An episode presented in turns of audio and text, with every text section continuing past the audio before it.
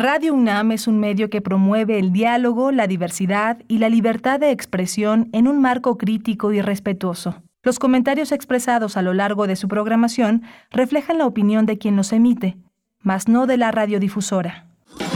Radio UNAM presenta Primer Movimiento. El mundo desde la universidad. Muy buenos días, estamos en primer movimiento. Bienvenidas, bienvenidos al 96.1 de la frecuencia modulada Radio Universidad, el 860 de AM. Estamos transmitiendo también en vivo en www.radio.unam.mx. Son las coordenadas a través de las que suena la radio universitaria. También en este momento con Radio Universidad de Chihuahua en el 105.3, el 106.9 y el 105.7 en este esfuerzo de radios universitarias universitarias de 7 a 10 de la mañana, bueno, con la Radio Universidad de Chihuahua de 6 a 7 muy temprano por allá. Saludos y, saludos a toda la audiencia en esta mañana de jueves 3 de marzo de 2022.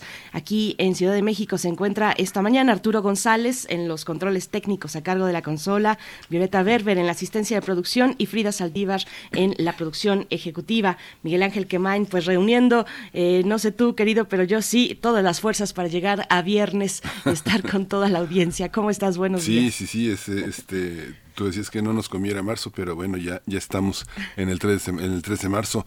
Hoy tenemos una, una curaduría musical del el etnomusicólogo y sociólogo, periodista y DJ Bruno Bartra. Él es eh, eh, un amigo de este espacio, él es un profesor de historia de la música, pero también es un antologador ahora en estos eh, jueves que permite mostrar las fronteras y, la y lo transfronterizo de muchas músicas. Hoy lo vamos a presentar con la curaduría que, que conforma la edición de este día de primer movimiento. Y también iniciaremos con Ojos de Nube, una propuesta teatral, una obra de dramaturgia y dirección de Berta Iriart. Estaremos conversando con su productor, eh, Carlos, Juan Carlos Saavedra, esta obra Ojos de Nube, eh, con títeres para los más chiquitos de la casa y para toda la familia, pues se presenta en el Centro Cultural Helénico y vamos a tener los detalles aquí. Sí, en unos momentos Berta se ha dado el espacio para dirigir, no solo para escribir, es una de las grandes, una de las más grandes artistas latinoamericanas del teatro en español. Eh, vamos a tener en la nota nacional la eliminación de las escuelas de tiempo completo. ¿Qué significa, qué significa esto en el proceso educativo? Vamos a tratarlo con el doctor Manuel Gil Antón, él es un, uno de nuestros grandes especialistas, él es investigador del Centro de Estudios Sociológicos del Colegio de México, él está especializado en sociología de la educación y bueno, va a ser muy interesante conocer su punto de vista sobre este tema tan relevante. Nuestra nota internacional hablaremos con Moisés Garduño, profesor de la Facultad de Ciencias Políticas y Sociales de la UNAM, es especialista en estudios árabes e islámicos contemporáneos acerca de la presencia rusa en Siria. Eh, recordemos, bueno, que ayer en esta eh, votación, esta resolución histórica que condena la invasión de Rusia en Ucrania, pues fue ratificada esta resolución por 141 países. Eh, de 193 miembros de Naciones Unidas, los que estuvieron en contra, eh, precisamente entre ellos se encuentra Siria, 34 eh, se abstuvieron, cinco países en contra y bueno, tendremos este, este otra, esta otra mirada, esta lectura muy necesaria de la presencia rusa en Siria con Moisés Garduño. Vamos a tener también el tema de Ucrania en los mundos posibles con el doctor Alberto Betancourt, doctor en historia, profesor de la Facultad de Filosofía y Letras de la UNAM. Va a ser muy interesante este punto de vista que siempre ofrece múltiples miradas alrededor de un fenómeno como el que estamos viviendo. Eso, en la tercera hora, antes tendremos poesía necesaria en la voz de Miguel Ángel Quemain para el cierre hablamos de derechos humanos con Alicia Vargas Ayala, directora del CIDES y Centro Interdisciplinario para el Desarrollo Social e integrante del Consejo Directivo de la Redim, para, eh, bueno, nos muestra, nos acerca a una cuestión pues muy compleja, muy difícil, limpieza social contra poblaciones en condición de calle. Es el tema que abordará esta mañana Alicia Vargas Ayala. Así es que, bueno, un menú diverso e interesante. Esperamos así sea para ustedes. Quédense hasta las 10 de la mañana. Vamos a ir en este momento con información sobre COVID-19 a nivel nacional e internacional. COVID-19 Ante la pandemia, sigamos informados. Radio UNAM. La Secretaría de Salud informó que en las últimas 24 horas se registraron 304 nuevos decesos, por lo que el, nuevo, el número de, de fallecimientos de la enfermedad de la COVID-19 aumentó a 318.835. De acuerdo con el informe técnico ofrecido ayer por las autoridades sanitarias, en ese mismo periodo se registraron 12.342 nuevos contagios, por lo que los casos confirmados acumulados aumentaron a 5.534.086, mientras que las dosis de las diferentes vacunas aplicadas contra la enfermedad COVID-19 suman 182.472.333. La Organización Mundial de la Salud reportó que el número de casos nuevos de coronavirus registrados en todo el mundo cayó un 16% en la última semana, completando un mes de descensos en las infecciones de coronavirus. De acuerdo con el reporte semanal de la OMS, los decesos también bajaron un 10% y mantuvieron la tendencia a la baja observada por primera vez hace una semana. A propósito del Día Mundial de la Vida Silvestre, datos de la lista de lista roja de especies amenazadas de la Unión Internacional para la Conservación de la Naturaleza alertan que más de 8.400 variedades de fauna y flora silvestres se encuentran en peligro crítico de extinción, mientras que cerca de 30.000 eh, más se consideran vulnerables o en riesgo de desaparecer. En México, según información de la Comisión Nacional para el Conocimiento y Uso de la Biodiversidad, CONAVIO, hay 912 mm, especies amenazadas y 535 en peligro de extinción. Asimismo, 48 tienen la categoría de probablemente extinta en el medio silvestre y 183 están sujetas a protección especial. Para, José Juan Flores, investigador del Instituto de Biología de la UNAM, el tráfico de especies cambió en el uso de suelo por deforestación, introducción de las llamadas exóticas invasoras y el cambio climático, todos ellos factores antropogénicos y son algunas de las causas que lo ocasionan.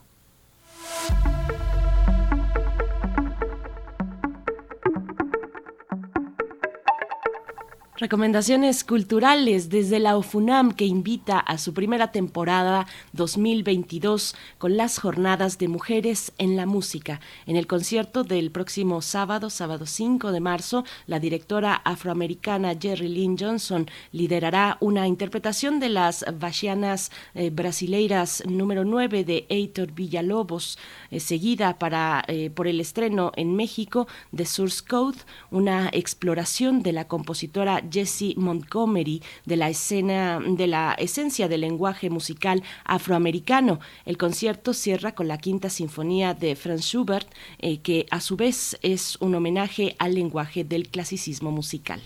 La cita es el próximo sábado 5 de marzo a las 20 horas en la sala Nezahualcóyotl del Centro Cultural Universitario. Así es, pues bueno, ahí está esta recomendación musical. Bueno, una gran recomendación, la primera temporada 2022 de la UFUNAM, no se la pierdan. Nosotros vamos también con música, vamos a dar pie, vamos a dar paso a Bruno Bartra, etnomusicólogo, sociólogo, periodista, DJ con más de dos décadas de experiencia, autor del libro Fronteras Reconfiguradas, Balcanes Mexicanos, Hip Hop Chicano, Jarocho estadounidense y las nuevas nociones de patria, porque es Bruno Bartra quien nos entrega su propuesta musical, su curaduría musical para este jueves, así es que vamos a escuchar. Curadores musicales de primer movimiento.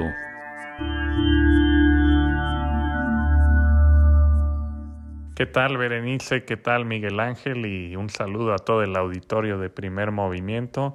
Y bueno, pues traigo ahora una selección que pues no puede escapar de nuestros tiempos, no puede escapar de, de todos estos conflictos o de este conflicto que está resultando ser un forcejeo geopolítico. Eh, desde luego me refiero a la invasión de Ucrania. Entonces, a partir de ello hice una selección musical de, Ucrania y de Rusia. Eh, y bueno, vamos a empezar con una pieza de la banda Dakabraka de, de Kiev, eh, se llama Vinaya Ya. Y aquí lo interesante es que ese ensamble, que quiere decir toma y da, surgió en un centro cultural de la capital ucraniana con la intención de fusionar eh, músicas de, folclóricas de toda la región del Mar Negro y, y más allá, integrarle elementos de jazz, de rock y otros géneros un poco más modernos y occidentales y resulta ser algo interesante. En contraste con esa pieza, quiero poner desde Moscú la pieza de Little Chinese Bells, las pequeñas campanas chinas, del grupo Nogus Velo, que bueno, que forma parte de una corriente de rock, ska, reggae y demás fusiones eh, similares que, que de hecho trasciende fronteras. Podría decirse que hay muchas bandas en, en torno al Báltico, también en Ucrania, en Bielorrusia y demás que siguen esta línea un tanto crítica, un tanto contestataria y que digamos no es la música que, que debe escuchar Vladimir Putin para bailar. Ya de ahí nos iríamos a Kodima, una ciudad en el Oblast de Odessa, en el suroeste ucraniano, muy cerca de, de Moldavia, y, y es de, de, la banda Consonance Retro. Eh, la pieza es Freilex número 5.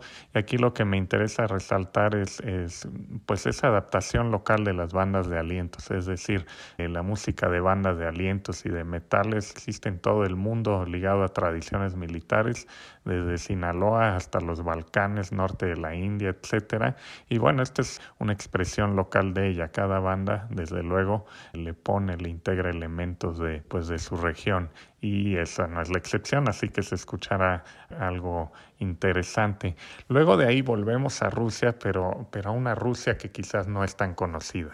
Vamos a escuchar la pieza Wandering the Steppe, como paseando por la estepa, de Kumei Beat. Ya el nombre de la, de la pieza nos da cierta pista, hablando de la estepa, pues está más ligado a, al oriente de Rusia y desde luego este es de una banda de la República de Tuva que además toma elementos tradicionales del canto gutural y los integra al rock, al jazz y, y a otros géneros que tocan ellos, eh, resultando en una fusión súper interesante. Esta República de Tuva, desde luego, hace frontera con, con Mongolia, entonces es, es, una Rusia muy lejana y muy poco conocida o muy poco asociada a lo que pensamos como ruso. Ya de ahí nos iremos a Nueva York a escuchar música de migrantes y personas cercanas a migrantes ucranianos en dicha ciudad que reinterpretan su tradición, hacen honor a ella a través del rock y del punk y se trata de la pieza Train Across Ukraine, Tren a través de Ucrania, de la banda Golem. Y pues ya para cerrar volvemos a esa zona extraña eh, de Rusia, pero que ayuda a, ver cómo la, música y la cultura eh, tiene una fluidez que va más allá de las fronteras políticas y que quizás es algo eh, muy necesario de entender en estos tiempos. Se trata de On a Platform the Size of a Yurt, que también nos revela un poco de dónde es la banda. Eh, la banda se llama Namgar y desde luego lo que quiere decir es en una plataforma del tamaño de una que la yurta es este tipo de, tienda de campaña que utilizaban los nómadas de las estepas precisamente, pero aquí lo interesante con esta banda es que son de Buriatia y aunque esta es una república en Rusia, en realidad esa gente se considera como un pueblo que está entre Mongolia, China y Rusia y también en el sonido, en la melodía vocal, etcétera, se puede cachar eso, ¿no? Hay una melodía desde luego oriental y de pronto unas guitarras que remiten al rock progresivo. En fin, espero que disfruten la selección. Les mando un abrazo y nos escuchamos el jueves que entre.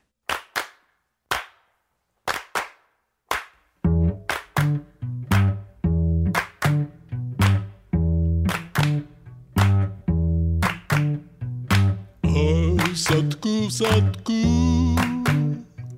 Juve nos bratku Venaya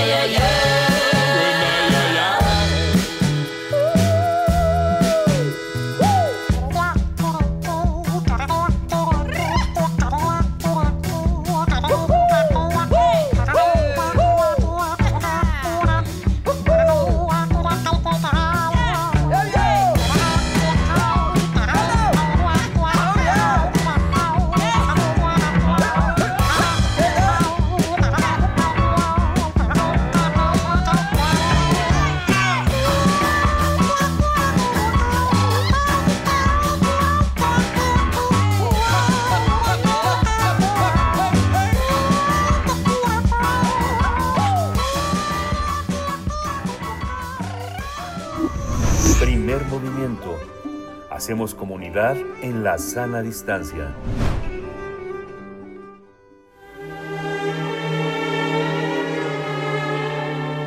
Teatro, teatro, teatro. Corre el telón y disfruta de la función.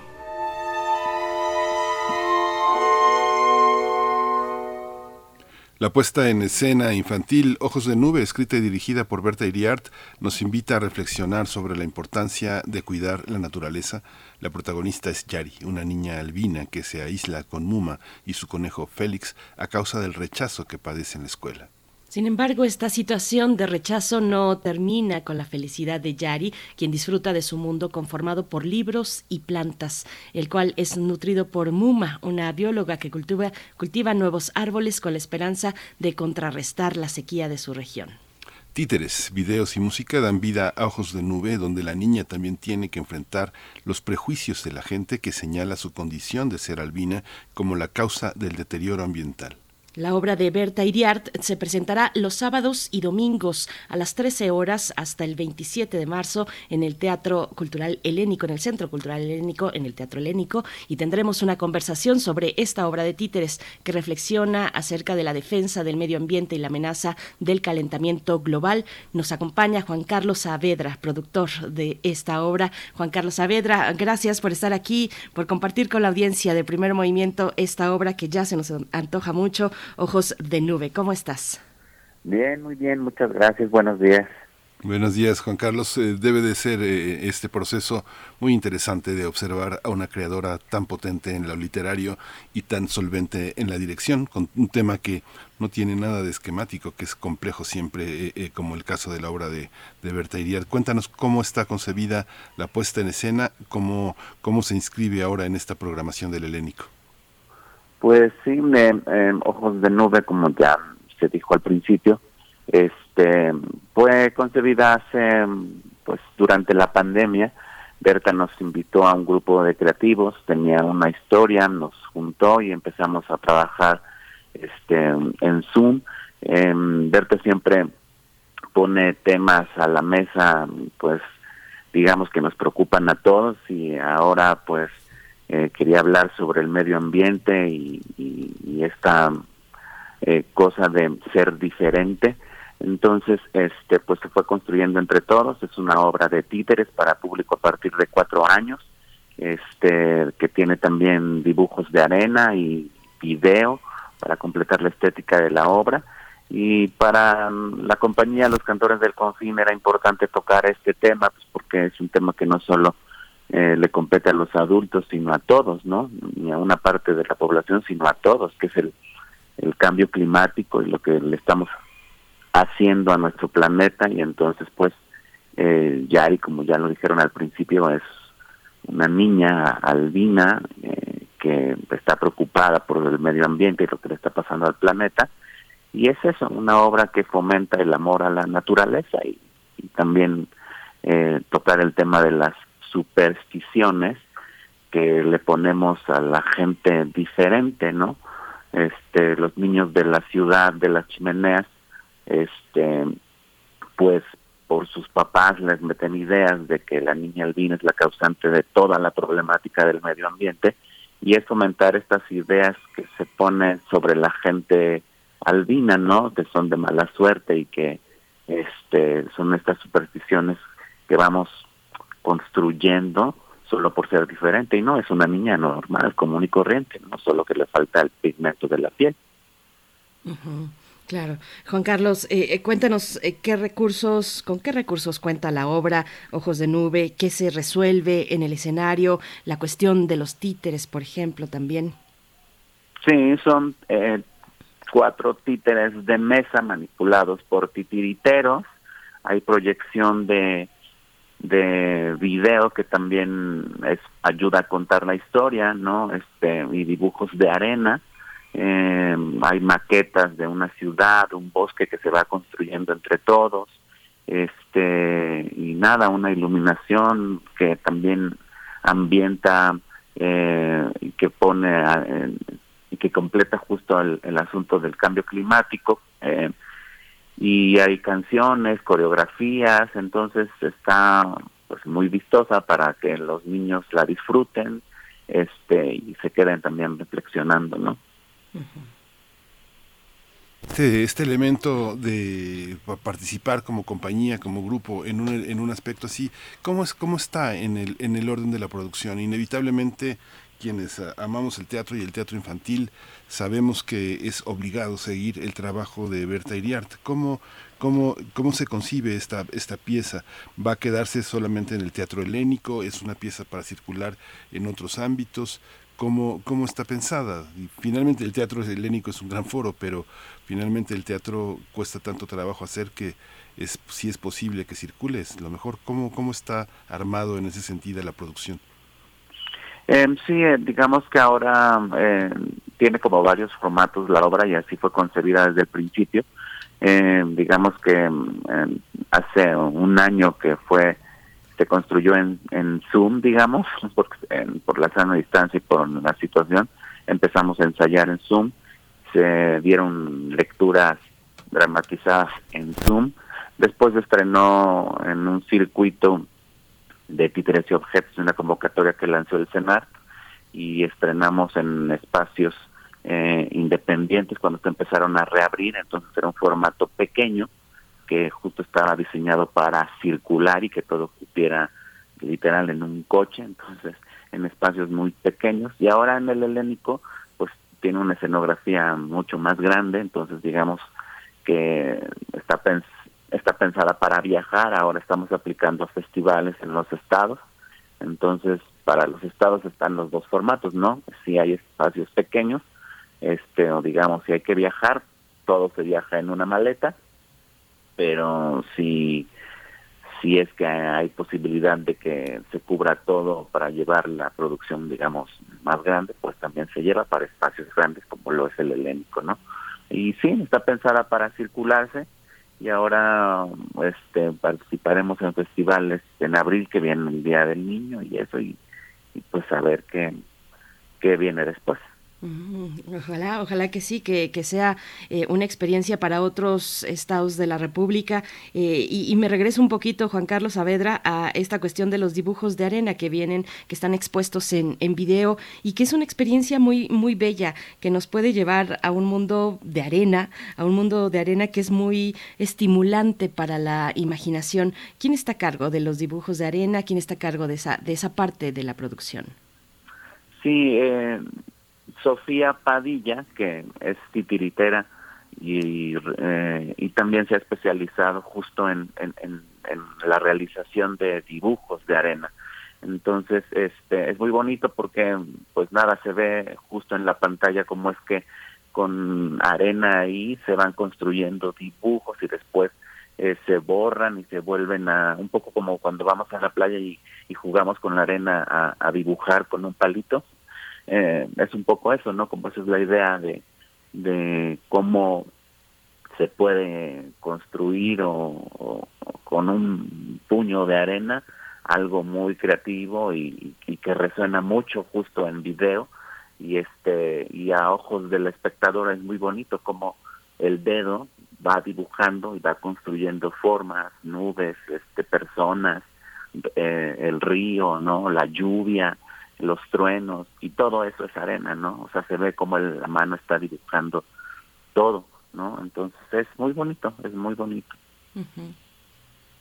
Un personaje como Yari eh, eh, es, es, una es una niña es una niña albina pero siempre hay algo en el en el teatro en la obra de Berta Iriart que hace que la complejidad de los temas eh, se lleve a la complejidad de la interioridad de los personajes es algo más que eh, que algo ecológico. Yo no he leído la obra, no la conozco, pero conozco el teatro de Berta Iriart y me imagino que debe de haber una, una complejidad de este tipo. Cuéntanos un poco más cómo es esa niña, qué, qué, qué espejo, qué, en qué espejo nos vamos a reflejar, seamos adultos o seamos niños, qué hay para, para el espectador en función de su propio corazón, aunque suene un poco un poco raro decir corazón, pero es con es con lo que uno se conecta con las cosas que importan, ¿no?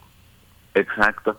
Sí, y, bien lo dices, Berta, siempre pone temas complejos a la mesa, no es que trate de resolver la problemática, sino solo, solo la pone a la mesa. Y justo alguien nos comentaba es que la obra Ojos de Nube no solo habla del cambio climático, hay otros temas y sí, está el tema justo de ser diferente, ¿no? De, ser rechazado, de ser señalado, de adjudicarle cosas que, que son solo ideas de lo que la gente se construye, solo por ser diferente. Es una niña albina que vive con Muma, eh, una bióloga, pero no es su mamá, sino más bien a Yari, cuando nace, por ser albina, su familia la abandona y entonces la va y la deja en la puerta de esta mujer que ella al abrir la puerta la ve y pues nada, en un sentido la adopta, ¿no? Entonces es otro tema que que no se nombra mucho, sino solo hay una pequeña escena donde Yari y Muma, a manera de juego, eh, Yari le dice, cuéntame otra vez mi historia de cómo es que vivo contigo, ¿no? Entonces se, se desvela justo eso, como de alguien la abandona por ser diferente, ¿no? Está este asunto de, de ella como niña defenderse de estos niños, de, de decir, soy como ustedes, no es que por mi condición yo pueda hacer que deje de llover, esas son ideas que les han metido en la cabeza, ¿no? Entonces, eh, pues nada, como que hay varios temas ahí puestos a la mesa y que ah, le toca ya a los papás, digamos, o a los acompañantes de niñas y niños, un poco, pues, platicar y abrir el diálogo, ¿no? De esta, pues, de estas, de estas problemáticas que Berta expone en la, en la obra. Claro, y, y este personaje de, de Muma, ¿cuál es el aprendizaje también a través de este personaje? Hay formas pues diversas de, de maternidad, de cuidados, de amor. Eh, ¿qué, qué significa también en la obra eh, pues esta capacidad de amar a pesar de muchas cosas, esta eh, capacidad y generosidad, empatía, la adopción de una niña que llega a, a casa de Muma?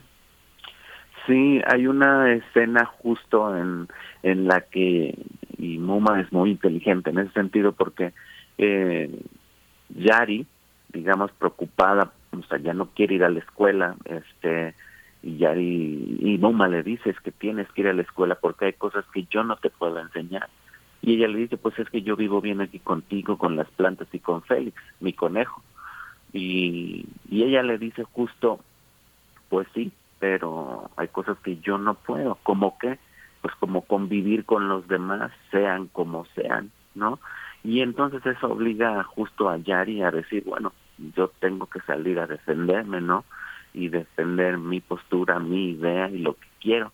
Entonces, eh, Muma en ese sentido es una mujer muy empática, como lo acabas de decir, este, pero también preocupada no solo por proteger, sino un, poco sabiamente decir hay que enfrentarse al mundo, no y hay que convivir con los hay que convivir con los demás, sean como sean, hay que aprender a a, a, respetar o tratar de entender que todos somos diferentes, ¿no? Convivir mm, aún siendo diferente, ¿no? Entonces, este, no solo tú eres diferente, sino todos lo somos, ¿no? Entonces hay que generar comunidad, ¿no?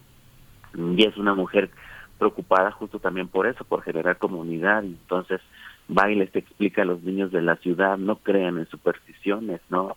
Este, hay que, hay que leer, ¿no? Hay que convivir con los demás, hay que juntos hacer algo por el medio ambiente.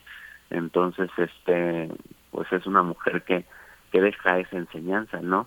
Este, como bien lo dices, el amor y un poco lo que decían hace rato también, ¿no? Pues es, está, es una obra que fomenta justo eso, el amor, ¿no? Al otro, a la diferencia y obviamente al medio ambiente.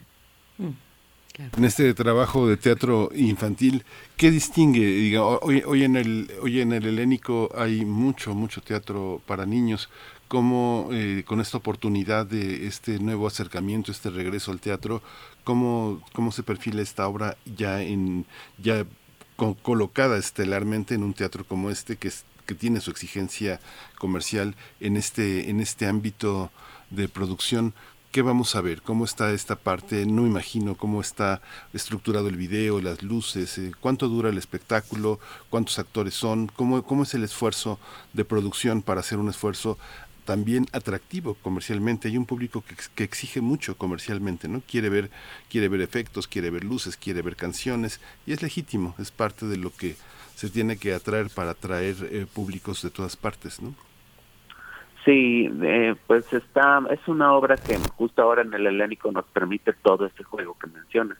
en nuestra gira, digamos, que tuvimos por cuatro estados, en espacios independientes, obviamente nuestra proyección era una proyección este pequeña, justo este para espacios chiquitos, eh, que solo estaba en una parte de la escenografía, pero ahora en el helénico, pues como es muy grande, se usa la pantalla, bueno, un ciclorama, y es una pantalla de casi todo el teatro, entonces ves dibujos muy grandes, entonces cuando empieza el video y se empieza a dibujar con arena justo las nubes y el nombre de la obra, es muy, muy, muy bonito, ¿no?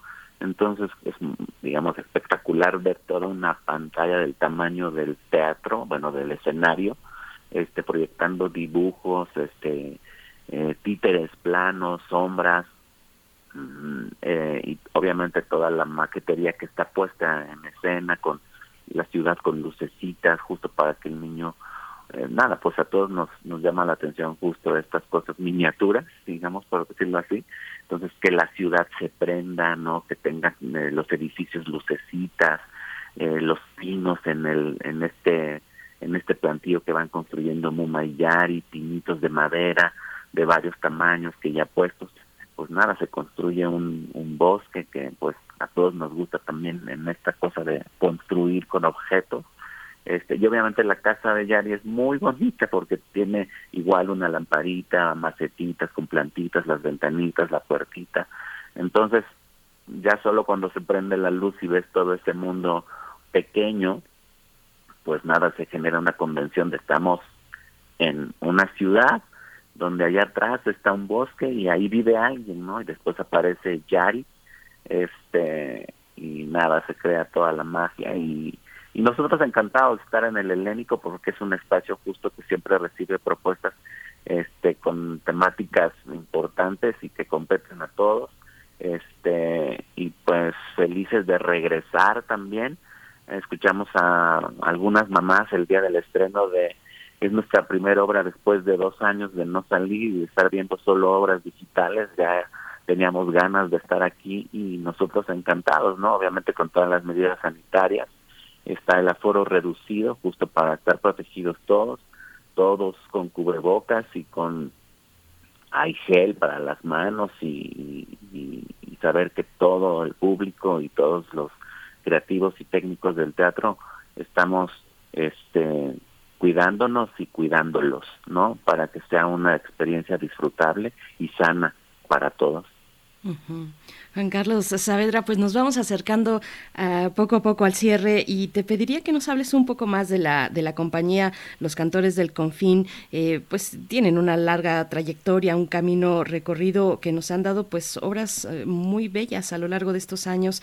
¿Cómo, ¿Cómo surgen? ¿Cómo han enfrentado la pandemia? Cuéntanos un poco de ellos, de ustedes. Sí, los Cantores del Confín eh, somos un grupo de creativos eh, que Berta nos, digamos, nos convoca y justo es para, es como una especie de creación colectiva siempre las obras, aunque la dramaturgia es de Berta, siempre ella nos invita a decir, aquí está el tema, aquí está la obra, construyámosla entre todos, ¿no? Y eso es muy bonito porque las ideas de todos están puestas ahí y eso es como el pensamiento de Berta, la construcción eh, en colectividad. Y para nosotros es muy importante eso.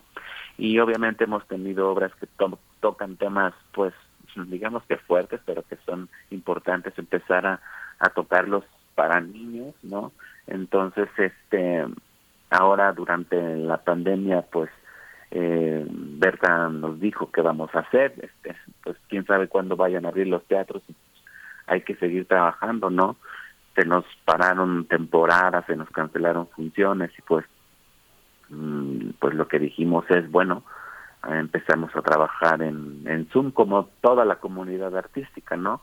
Este, empezamos a justo a tener este proceso de, de Berta de escritura y nosotros nosotros de creación ahí colectiva de cómo construimos esta escena, cómo construimos los títeres, cada quien desde sus casas, este, bueno, los actores, cada quien desde sus casas proponían materiales de escenografía, este, ¿no? En las escenas, no, las lecturas dramatizadas en, en Zoom, pues toda la escenografía era de cartón, pero cada quien desde sus casas construyó su títere, entonces era muy bonito, ¿no? Porque pues son las posibilidades que nos dio la virtualidad y pues las tratamos de aprovechar, ¿no? Eh, reaprender eh, hacer las cosas y a, pues tomar esta herramienta de la virtualidad eh, y sumarla a lo que nosotros hacemos, ¿no? Entonces, pues estuvimos, digamos que ocupados construyendo ojos de nube, básicamente, ¿no? Y tratar de, de después de, de vender el, el, el proyecto, pues en video, porque así se manejó desde el 20 y el 21, ¿no?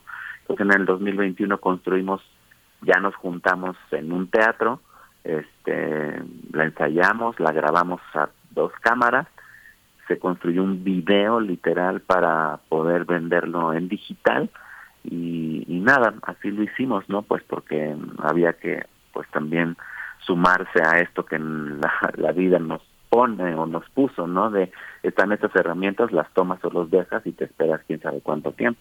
Y tratamos de aprovecharlo y así lo hicimos, ¿no? Hasta ahora que estrenamos en el helénico.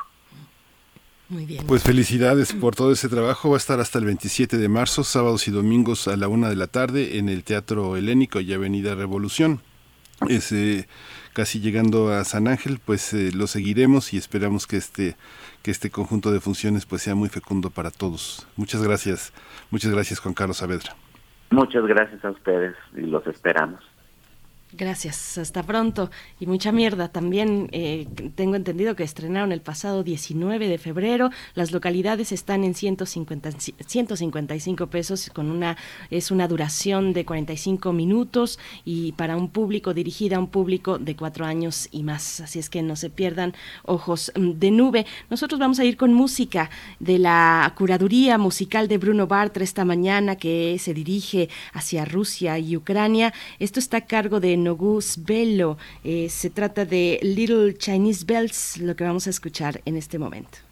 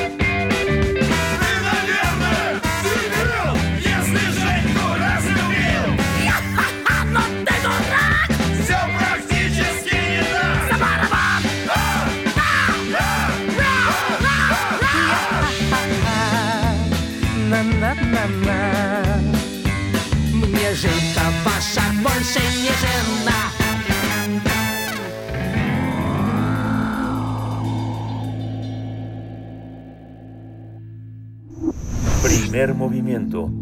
Hacemos comunidad con tus postales sonoras. Envíalas a primermovimientounam.gmail.com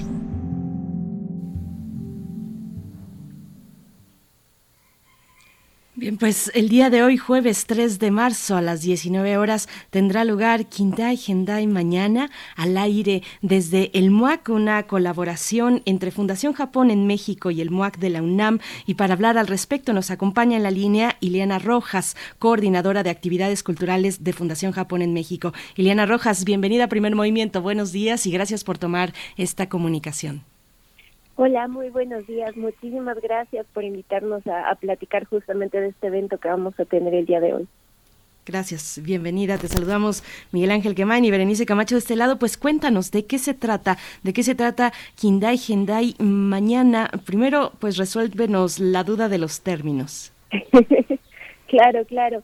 Eh, pues justamente esa es una de las cosas que vamos a resolver el día de hoy con el conversatorio, pero eh, les puedo dejar como, como, como se dice, como pistas. Eh, Kindai y Gendai sería como eh, el equivalente, y no, no quiero errar en esto, de, de hablar como de lo moderno, lo contemporáneo.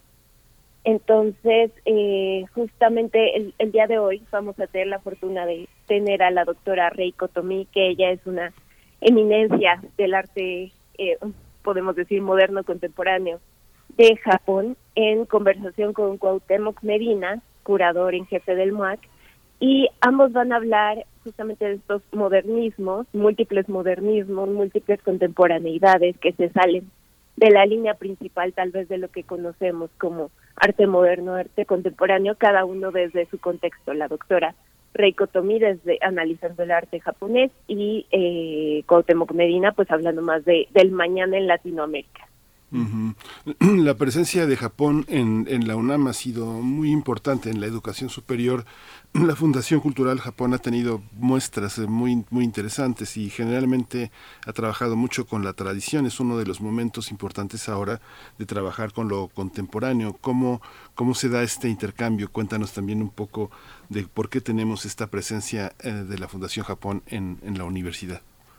Claro, pues eh, como dices, la, la, fundación siempre ha estado realizando actividades eh, y, y, parte de nuestra labor en estos últimos cinco años ha sido impulsar eh, el Japón actual, ¿no? Que se salga un poco de, de como el imaginario que tal vez tenemos los mexicanos de, de que es Japón, no no solamente es anime, no solamente es este tecnología, etcétera, ¿no? Entonces hay hay muchísimas cosas más que explorar y parte de nuestra labor como Fundación Japón ha sido esa en los últimos años.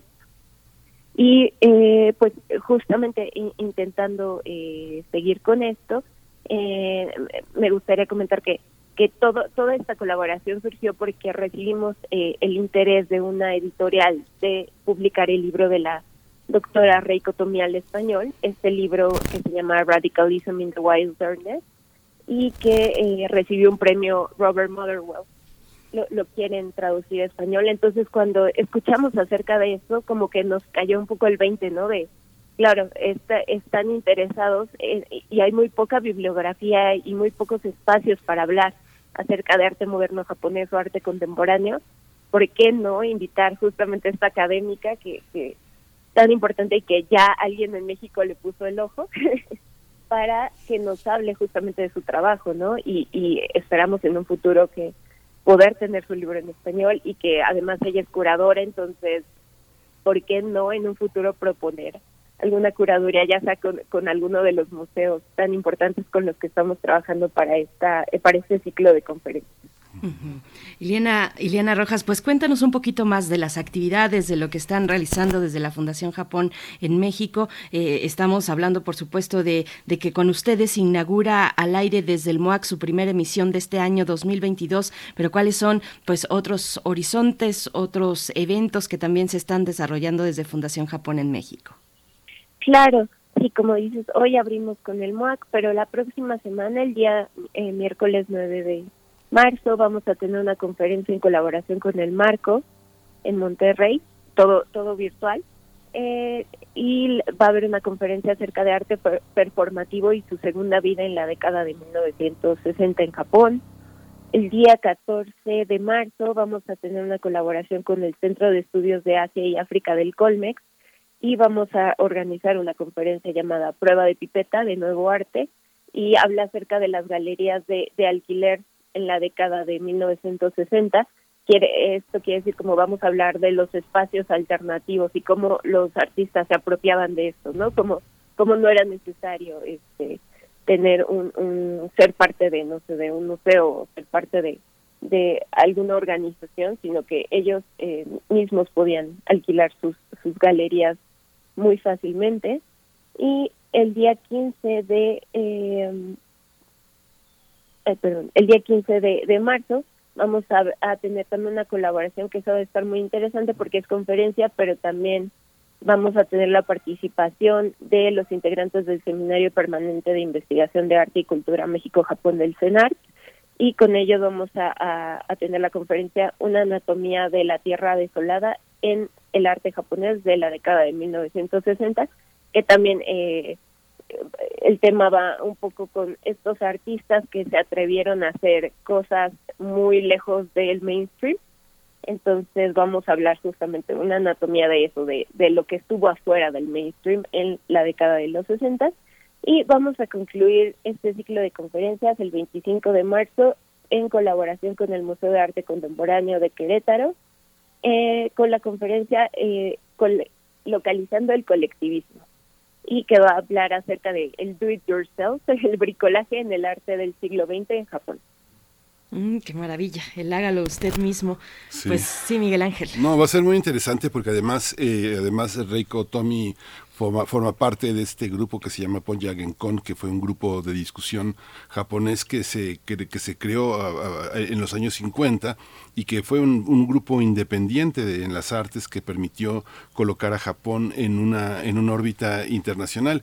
Y quien no lo, quien no lo sepa, pues Cuauhtémoc Medina está en esa misma órbita, formó parte de Curare, un espacio crítico para las artes, eh, durante siete años, entre de, de 1991, ya 30 años de fundar un espacio de curadores, antropólogos independientes que se asociaron con Teratoma, una, una organización mexicana que generó muchos documentos, muchos documentos eh, importantes del arte mexicano fuera de la órbita comercial. Eh, fue curador Cuauhtémoc, asociado de arte latinoamericano en las colecciones de la Tate Gallery en Gran Bretaña. Y, lo mismo pasa con Reiko Tomi, que trabajó una de las exposiciones grandes más importantes fue este hace ya algunos años en la en la, en la Tate Modern.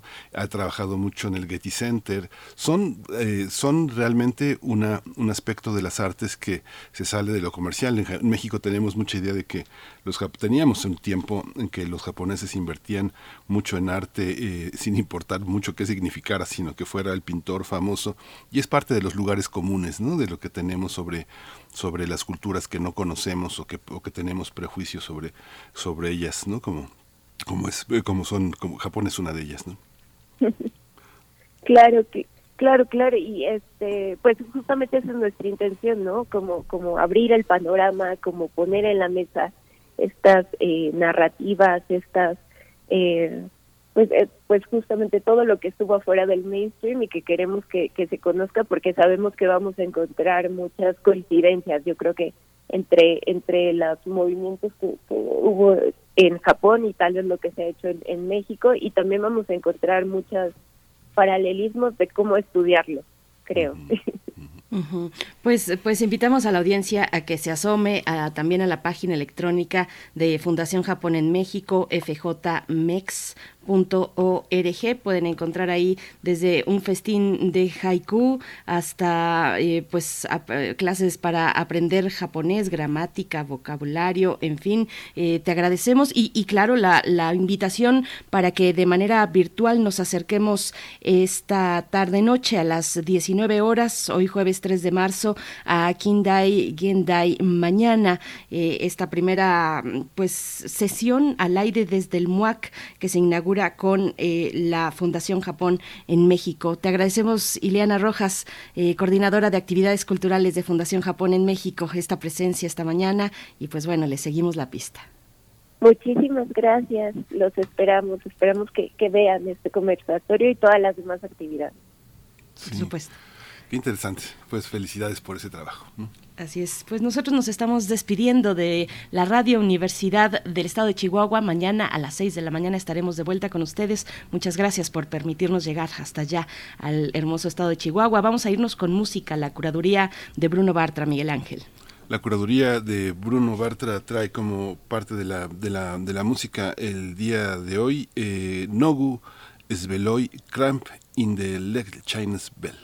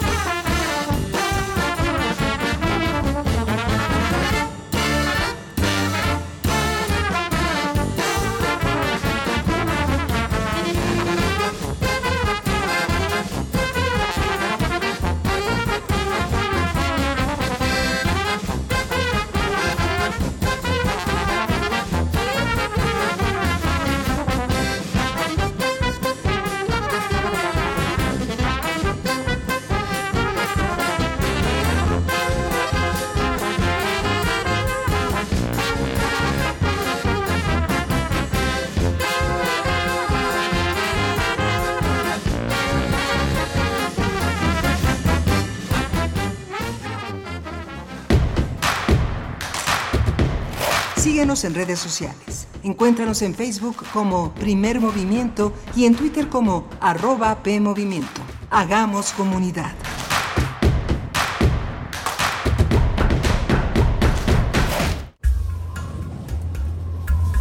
A lo largo de los años, la especie humana ha dejado una huella de destrucción en el planeta. Estamos muy cerca del punto de no retorno. Este es el momento de realizar nuestro cambio de conciencia. Habitare. Agenda ambiental inaplazable.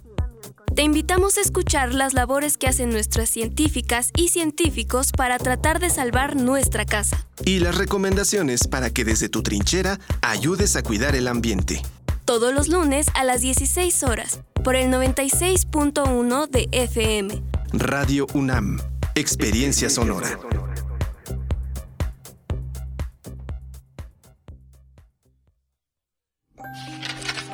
Leer transforma, enriquece, educa, pero sobre todo, da libertad. 43 Feria Internacional del Libro del Palacio de Minería, un clásico de la Ciudad de México. En formato virtual. Encuéntranos en redes sociales como arroba filminería, del 24 de marzo al 3 de abril de 2022.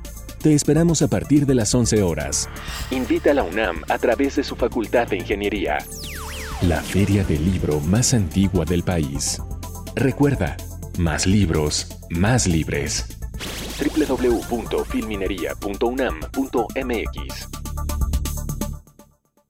El futuro es donde las mujeres viven libres y sin miedo. El futuro es la libertad de ser y amar. El futuro es enfrentar desde hoy la crisis climática El futuro es un lugar seguro y en paz. El futuro es las los ciudadanos. El futuro es naranja. Movimiento Ciudadano.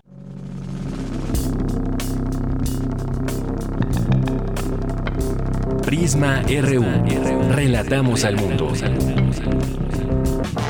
Un informativo con visión universitaria. Noticias, análisis, debate. Prisma RU. Conduce Deyanira Morán.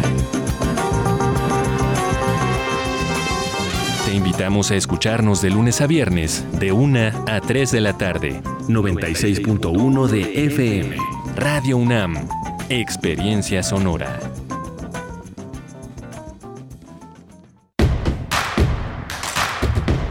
Queremos escucharte. Llámanos al 55 36 43 39 y al 55 36 89 89. Primer movimiento. Hacemos comunidad. Hola, buenos días. Ya son las 8 de la mañana con 3 minutos. Estamos aquí en la Ciudad de México en este jueves eh, 3 de, marzo. Está Socorro Montes Está Arturo González en la, en la, al timón de la, de la nave, allá en Adolfo Prieto 133. Está Violeta Berber en asistencia de producción, Frida Saldívar en la producción ejecutiva y mi compañera Berenice Camacho del otro lado del micrófono presentando a nuestra radio Nicolaita también.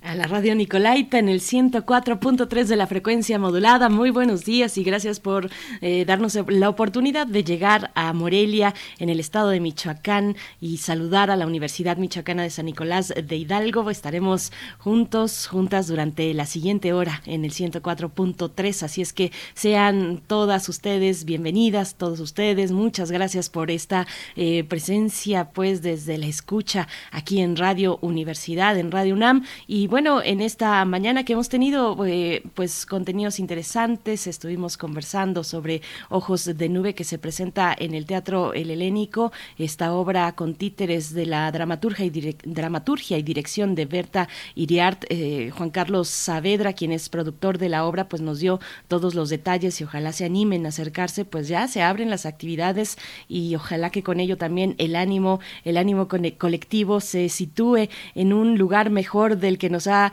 eh, pues deparado estos meses previos de encierro total de la pandemia, pues ya al parecer vamos poco a poco saliendo, aunque hay que seguir cuidándonos, Miguel Ángel. Sí, es muy interesante ver cómo, por ejemplo, la Feria del Libro de Minería, que empieza en marzo, va a ser virtual. Es muy eh, interesante ver cómo la, el, el, reporte que damos de COVID eh, en el inicio de la semana, este lunes y martes, los decesos lamentables son de dos cifras y a partir del miércoles son de tres cifras. Así que, bueno, la, idea de que baja es algo muy, muy relativo, solo está en la mente de algunas personas, porque iniciamos eh, la semana con 3.500 contagios y a medida de la semana estamos en 12.000 contagios. Hay una parte que tiene que ver con el retraimiento de las actividades, seguramente el, en una parte de la semana que hace que a los 14 días o 10 días después se incrementen los lamentables fallecimientos que lleguen a tres, a tres dígitos. Es algo que hay que observar. La, UNAM es muy segura, se retornó ya a tomar clases, es una enorme felicidad ver a los alumnos que por lo general cierran sus cámaras y que pues ya no hay manera de cerrarlas en en la parte presencial es muy interesante ver su entusiasmo, la manera de poner atención, que las cámaras generan una enorme desatención. Este, uno tiene la cámara cerrada, se pica la nariz, se pica el oído, se rasca la cabeza. Eh, ya presencialmente es otra cosa. Pero los centros eh, donde generalmente tienen que estar, los centros educativos, pues atraviesan terminales del metro cargadísimas, eh, estaciones de microbuses, de metrobuses, este Finalmente tenemos que cuidarnos, no bajar la guardia, usar el cubrebocas, lavarse las manos, cargar gel y estar muy atentos a, a, este a proteger a los nuestros. Los jóvenes son muy fuertes en apariencia, pero hay comorbilidades en todas las edades, Berenice. Uh -huh, por supuesto, sí, hay un, hay, hay, un nivel de subjetividad en la percepción frente a la, frente a la pandemia, eh, eso no hay que dejarlo de lado. Yo, yo, yo venía como muy entusiasta con, pues viendo estas, eh, estas actividades que poco a poco nos dan la oportunidad de volvernos a sí. reunir, pero, y, y, lo decíamos en la mañana, Miguel Ángel, hay un, eh, pues un registro de, en, en los nuevos casos de coronavirus en todo el mundo, un registro de una caída del 16 6% en la última semana, al menos es lo que reporta la Organización Mundial de la Salud, pero, pero bueno, por supuesto, hay que seguir cuidándonos porque ahí están todavía los fallecimientos lamentables por esta enfermedad, eh, ahí están todavía los contagios, lo sabemos, pero bueno, estamos en una etapa mm, diferente, me parece, hay que plantearnos, hay que, eh, digamos, entender cómo lo estamos viviendo, qué es lo que estamos viviendo en estos momentos, no es sencillo porque vamos cambiándole las llantas al coche mientras va andando, entonces, pues sí, eh, con todas esas precauciones y también con muchos ánimos de salir adelante, de, de pues abrir nuevas etapas en la en, en lo que tiene que ver con relacionarnos con nuestro entorno, con los otros y seguir cuidándonos. Miguel. Sí, los mexicanos tenemos una enorme, un enorme coraje. Digo los mexicanos como si todos fuéramos iguales, porque si hay un empuje nacional a salir adelante, porque hay una serie de valores que empuja a las personas a trabajar por los suyos, por sus hijos, por sus viejos, por sus, por, por los seres queridos. Sin embargo, bueno, el señor Tedros Adhanom, que está en la OMS, en, un- en una, en una superoficina totalmente sanitizado, con cifras que llegan a su escritorio en la Organización Panamericana de la Salud, pues piensan que el mundo es igual en todas partes, piensan que es igual en Etiopía que en Londres, pero no es igual, no es igual, ni en Estrasburgo ni en París, no es igual. Así que mientras bajan los, eh, contagios en el mundo, en ese mundo de la oficina de la OMS, pues este, en otras partes este, los fallecimientos son muy fuertes. En Ucrania son muy fuertes, son muy importantes, son tres veces a lo que tenemos en este momento nosotros en ciudades muy focalizadas, que son el equivalente a la Ciudad de México, en el caso de Kiev, ¿no? es, una, es una ciudad muy populosa, con, muchísimos puntos eh, eh, de, contagio y los fallecimientos son fuertes. Hemos visto las imágenes donde la gente en verdad está con medidas eh, muy bajas, usa la- la- el 80% no usa cubrebocas o lo trae abajo. Eso es lo que vemos en las imágenes más actualizadas en Kiev, por lo menos. ¿no? Así que no, no hay que bajar la guardia ni creerle todo a la, a la, OMS en ese mundo, en ese mundo ideal que construye desde París y desde Nueva York. ¿no? Y las cuest- la cuestión en Ucrania se complica por la movilización de mm, cientos de miles de personas refugiadas, pues que, que están saliendo hacia los países circundantes a Ucrania. Pues bueno, ahí está esto. En, en el caso de México y en muchos países de América Latina y en general países en desarrollo o como algunos todavía dicen del tercer mundo, pues no tenemos la oportunidad de derrotarnos, No, de sentirnos no, no. derrotados. Hay que Para salir nada. cada mañana a buscar lo que hay que buscar, el sustento de la familia, y ello significa cuidarnos. No derrotarnos significa cuidarnos en lo colectivo y en lo personal. Así es que, bueno, cuéntenos ustedes cómo, cómo ven esa, cómo sienten, cómo está la percepción frente a la pandemia. Están nuestras redes sociales eh, listas para recibir sus comentarios. Ya nos han escrito para darnos los buenos días y desearnos un gran jueves eh, a, a toda la audiencia del primer movimiento. Está Esther Chivis por acá, Abel Arevalo también, Flechador del Sol, Miguel Ángel G. Mirán. Y fíjense que, bueno, los que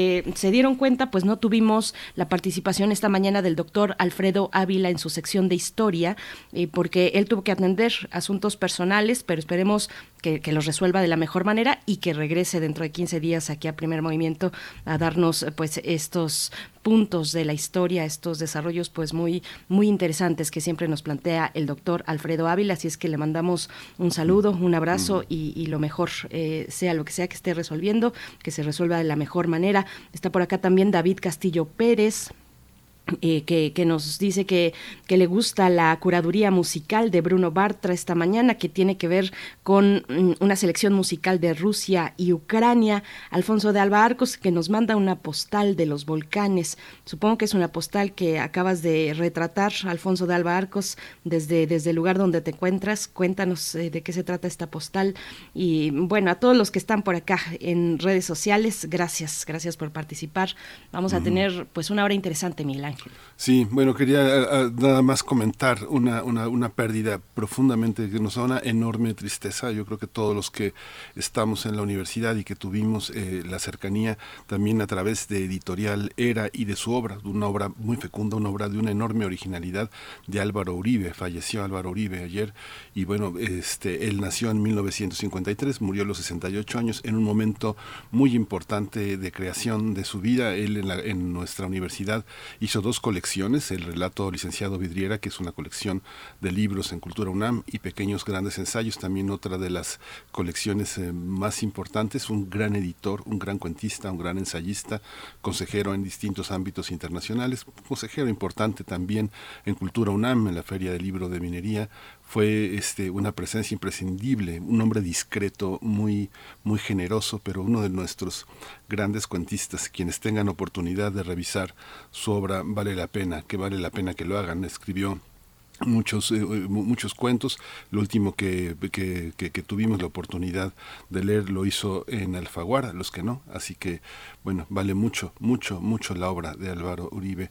Lo despedimos con gran sentimiento con gran tristeza y bueno queda la obra para que no la dejemos para que no la dejemos morir pues, pues una, una noticia, una triste noticia, una triste partida también. Y bueno, nos sumamos a las condolencias para, para su familia, para sus seres queridos, para sus amigos, Álvaro Uribe, que, que descanse en paz. Y hay que pues regresar a esos legados, relato licenciado Vidriera y pequeños grandes ensayos, al menos por ahí, eh, seguir, seguirle la huella a, a, a, esos, a esas personas que desde la escritura pues son para siempre, ¿no? Porque nos dejan ese legado, Miguel Ángel. Sí. Pues bueno, vamos eh, en otras cuestiones, los temas de esta mañana. Eh, vamos a tener en unos momentos en la nota nacional esta cuestión de la eliminación de las escuelas de tiempo completo, esta decisión que ha tomado el gobierno federal, la Secretaría de Educación Pública, que se ha publicado ya en el diario oficial de la Federación. Tendremos la participación para abordar este tema del doctor Manuel Gilantón, investigador del Centro de Estudios Sociológicos del Colegio de México y especialista en sociología de la educación para saber sus apreciaciones, sus valoraciones sobre esta eliminación, esta posibilidad de las escuelas de tiempo completo en México. Y vamos a tener en la segunda media hora de esta de a las ocho y media la presencia rusa en Siria con Moisés Garduño. Moisés es profesor de la Facultad de Ciencias Políticas y Sociales de la UNAM y es un especialista en estudios árabes e islámicos contemporáneos. Así es, pues vamos, vamos entonces con nuestra nota nacional. Nota nacional. A pesar de la existencia de un amparo que ordenaba garantizar los recursos para escuelas de tiempo completo, la Secretaría de Educación Pública eliminó definitivamente este programa de sus reglas de operación. La SEP hizo oficial esta decisión el 24 de febrero en el Diario Oficial de la Federación a publicar las reglas de operación del programa La Escuela es Nuestra, donde se eliminó a las escuelas de tiempo completo, esquema que favorecía a estudiantes con alimentos en sus planteles, así como actividades educativas y, y deportivas en horario extendido.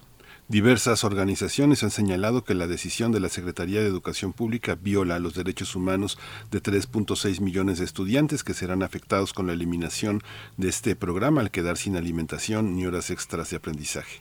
Cabe recordar que en septiembre de 2021 un juez de la Ciudad de México otorgó un amparo que ordena al presidente Andrés Manuel López Obrador y a los legisladores y a la Secretaría de Educación Pública garantizar los recursos necesarios para cumplir los objetivos de las escuelas que tenían ese esquema. Vamos a analizar esta decisión del gobierno federal de eliminar las escuelas de tiempo completo y, nos, y, está con nosotros ya en la línea el doctor Manuel Gilantón. Él es investigador del Centro de Estudios Sociológicos del Colegio de México y un especialista en sociología de la educación. Estimado Manuel, querido Manuel Gilantón, bienvenido, buenos días. Muy buenos días, eh, Miguel Ángel. Eh, muy buenos días a, tu compañera. Ahora me dice su nombre porque me, da mucha pena no conocerlo. Berenice ahora. Camacho, eh, Berenice, te, te saluda, perdón, doctor, ¿cómo estás? Perdón, y este, a, a, to a, toda la audiencia. Muchas gracias. Gracias, bienvenido, doctor Manuel Gilantón. Pues, eh, ¿cuáles son las implicaciones de esta decisión de la Secretaría de Educación Pública? ¿Qué se alcanza a ver en el panorama inmediato y, y, y en lo próximo? Eh, sí, Berenice, mira, eh, preparándome para la, la, conversación con ustedes, eh, encuentro que hay cuatro dimensiones. Una es educativa y las otras son consecuencias de esta decisión educativa. Si me permiten, eh, las, se, las expreso. Eh, obviamente, en 2007, cuando se inicia este programa, la argumentación fue que el aprendizaje, esta parte educativa, se incrementaba sobre todo para los niños y niñas y adolescentes que están en zonas marginadas, zonas indígenas, este, zonas eh, con resultados desfavorables en sus procesos educativos, se, incrementaría si se ampliaba la jornada si se ampliaba el tiempo que pasaban en la escuela, en algunos casos a seis horas, en otros casos a ocho. ¿no?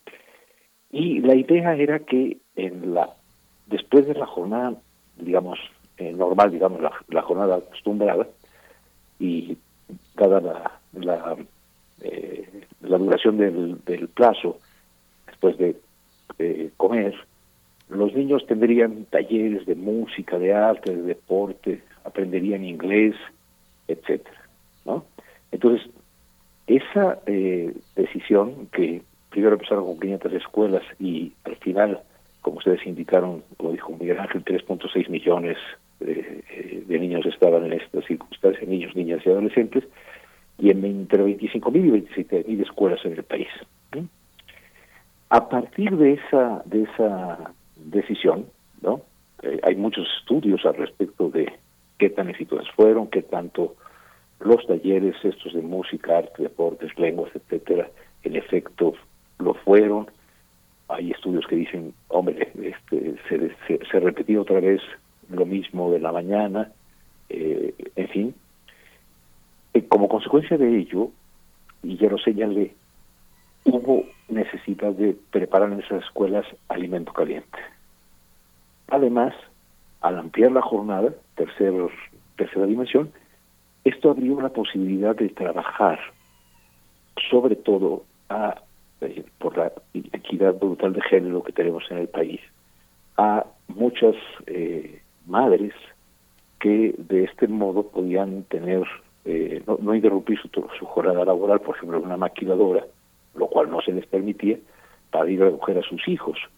Entonces, eh, también amplió las posibilidades de, de, de laborales de mujeres también, de hombres por supuesto, y por último generó que a los profesores de esas escuelas y a sus directivos se les dieran estímulos económicos. Entonces, es, es, un, es un caso clásico en el cual vivía eh, un, profesor de los que estudiamos sociología que se llama Merton, en que hay unas funciones expresas, mejorar el aprendizaje, y hay luego unas funciones latentes, no esperadas o no eh, previstas en términos expresos, como son alimento, ampliación de las posibilidades de trabajo, sobre todo las mujeres, y estímulos a y directivos. Entonces, yo creo que si nos concentramos en la en la en la primera y no dejamos de ver las la, las siguientes, sí estamos ante un hecho en el cual el, el, la ampliación del tiempo del aprendizaje para estas niñas, niños y adolescentes eh, se reduce y eh, pues por darles un dato, aunque no sea la función expresa, la UNICEF decía que el 11% de las niñas, niños y adolescentes que asistían a esas escuelas, el alimento que obtenían en la escuela, desayuno y comida calientes, era el único en su, en su día. ¿no? Eh, estas escuelas, en el último reporte, 70% estaban en comunidades indígenas, rurales de alta marginación. De, de tal, y, y el 55% de los niños, niñas y adolescentes que atendían estaban ubicados en familias que eh, estaban en la línea de abajo de la pobreza. Eh, las evaluaciones que se han hecho son, eh, como, como siempre pasa, muy, algunas muy críticas, etcétera. Hay también evidencia de que, en cierto modo, sí contribuyeron, por ejemplo, a detener el abandono escolar en una proporción mucho mayor que cuando no estaban en escuelas, cuando las escuelas eran de 4.4 cuatro horas y media, pues, y este y también que había, aunque el crecimiento marginal en el avance en matemáticas no era estadísticamente eh, representativo, digamos, significativo, sí en, en, en, español, ¿no? Entonces estamos ante ante la decisión de la CEP de este programa, que es un programa que tiene, como todas las obras humanas, muchas cosas que, que arreglarse eh, para mejorar, eh, la opinión de la, de la, de la CEP es, este programa tiene un cierto costo, pero tienen a su vez unos recursos escasos y dicen, bueno, este, este programa, que insisto, inicia en 2007, se incluyó al principio de esta administración en el programa mayor que se llama La Escuela es Nuestra, se decidió que los alimentos se darían a través de los padres de familia y eh, pero tienen de frente y esto que dice la, la, la secretaria que al menos entre 7 y 10 mil escuelas fueron vandalizadas durante la pandemia a las que hay que añadir muchísimas más que después de los sismos de 2017, etcétera, y no solo por el sismo de 2017, sino por el sismo de este proyecto eh, económico neoliberal que destrozó el- la infraestructura educativa y lo poquito que se conservaba en muchos casos era por esfuerzo de los padres y madres de familia, sobre todo los más pobres. Y la decisión de la Secretaría dice es, dado que tenemos recursos escasos, vamos a ese dinero que se destinaba a las escuelas de tiempo completo, vamos a destinarlo a la reparación de la infraestructura. Me parece entonces, en síntesis de esta primera intervención, que si distinguimos estas dimensiones, no confundamos las escuelas, deben dedicarse centralmente al aprendizaje, pero en un país con tal desigualdad también generan condiciones de mejor en alimento, posibilidades de trabajo, más eh, recursos a profesores y directivos. Este, si, hay si hay que eh, eh, en- el argumento de la autoridad con el cual a mi juicio hay que discrepar es que si tienes pocos recursos tienes que destinarlo a una de las dos, ¿no? Y se dice, y dice la secretaria, hay un impacto mayor en la reparación de la infraestructura vandalizada. Eh, No sé si han tenido, dice Miguel Ángel, oportunidad de ver imágenes o asistir a escuelas. Me ha tocado a mí en mis andares, aunque con la pandemia han sido mucho menos, pero que escuelas se quedaron en obra negra, sin, sin, sin tuberías de cobre, sin un cable, ¿no? Sin, hasta, sin, sin y pizarrones, ¿no? Porque yo digo que sería cuestionable, porque me parece a mí que es de tal importancia este programa, con todas las mejoras que requeriría, y también lo de la infraestructura, que yo creo que una administración que está orientada por eh, el importantísimo lema de por el bien de todos, primero los pobres, no tendría por qué optar por uno u otro, dado que está orientado al sector más vulnerable de la sociedad, ambos programas, el- tanto de infraestructura como de escuelas de tiempo completo. Yo creo que lo que yo le pediría, pues, como ciudadano y como eh, gente interesada en el ámbito educativo, que eh, pues se obtuvieran recursos de otro de otro lado y que no se cancelara el programa de esta manera, además ya con, con una disposición del Poder Judicial diciendo a la Cámara de Diputados, a la CEP y al Ejecutivo, que no se podía hacer.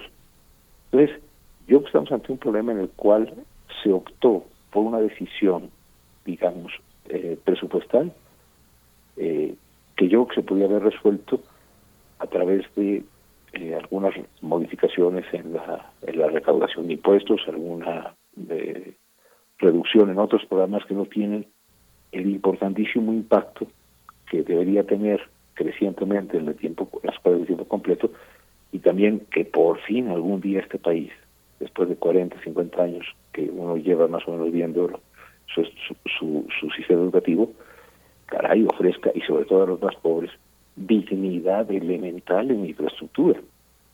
Eh, he dicho varias veces en el programa a ustedes, a ver, Miguel Ángel, que la tragedia es que México le da las mejores condiciones educativas al que menos la necesita y las peores a, a los que más la requieren.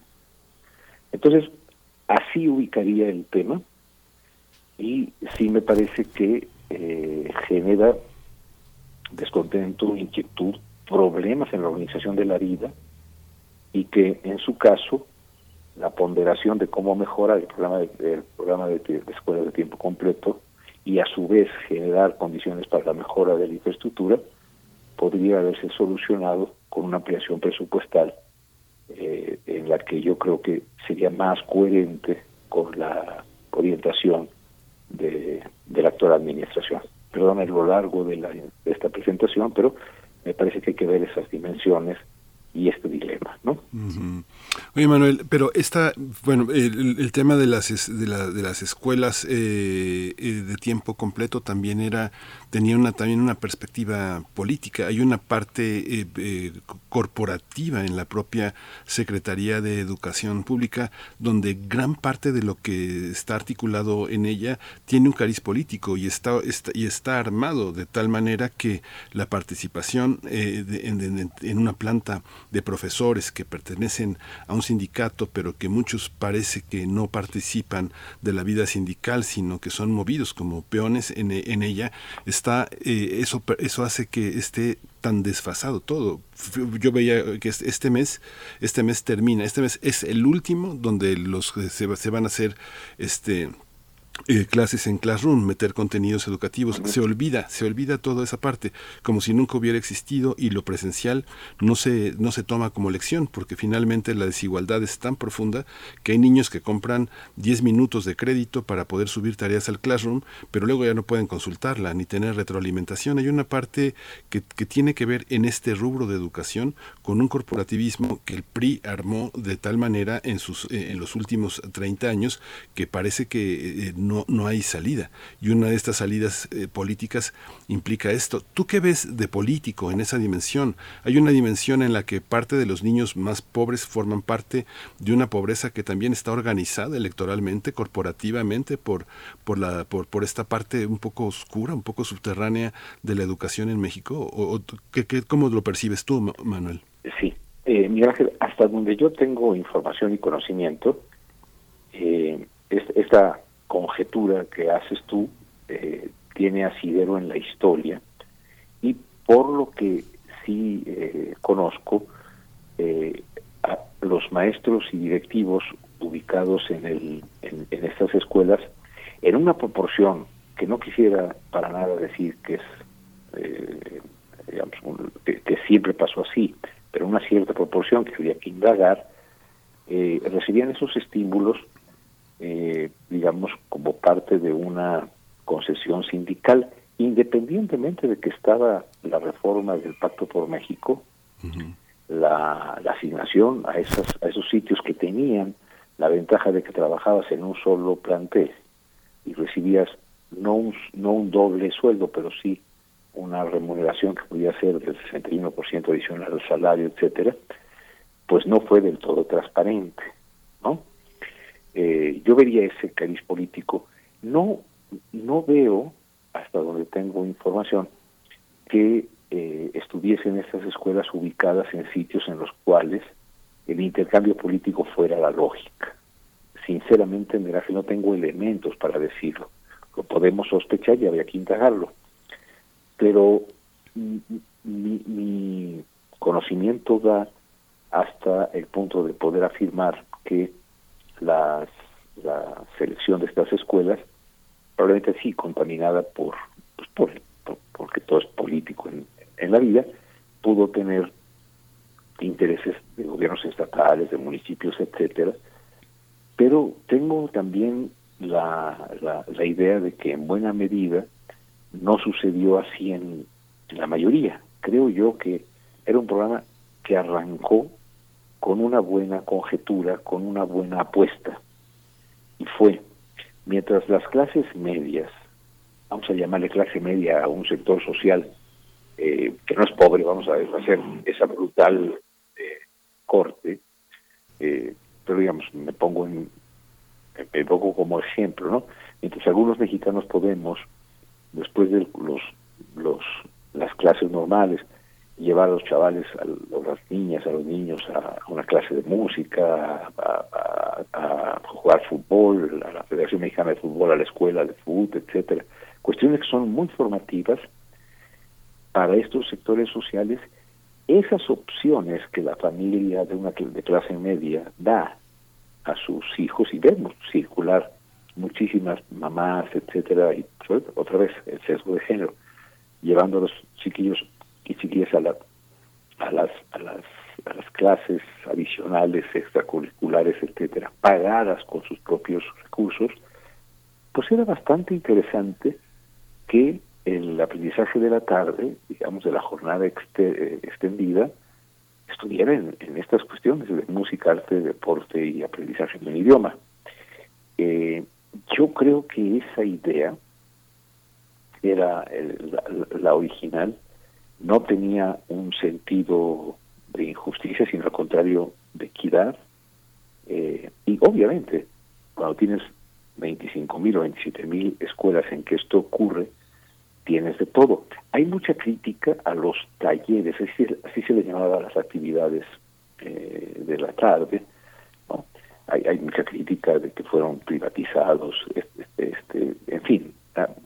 Pero en todo caso, Ángel, estas cuestiones del, del, de su contaminación política o del incumplimiento de la jornada extendida en términos de aprendizaje y, modificada hacia convertirlas en simples guarderías, en simples sitios en donde las niñas y los niños estaban pues a resguardo por lo menos de estar en la calle, eh, cuestión que es importante pero podría ser mayor. Eh, yo creo que en su caso, Ángel, si tú tienes que optar por eh, eh, hacer una decisión de esta naturaleza, tienes que tener una, una, un diagnóstico muy preciso que permita entender que este programa, en su caso, si así fuese, no se justificaba como un acto de, de, de ampliación de las oportunidades educativas.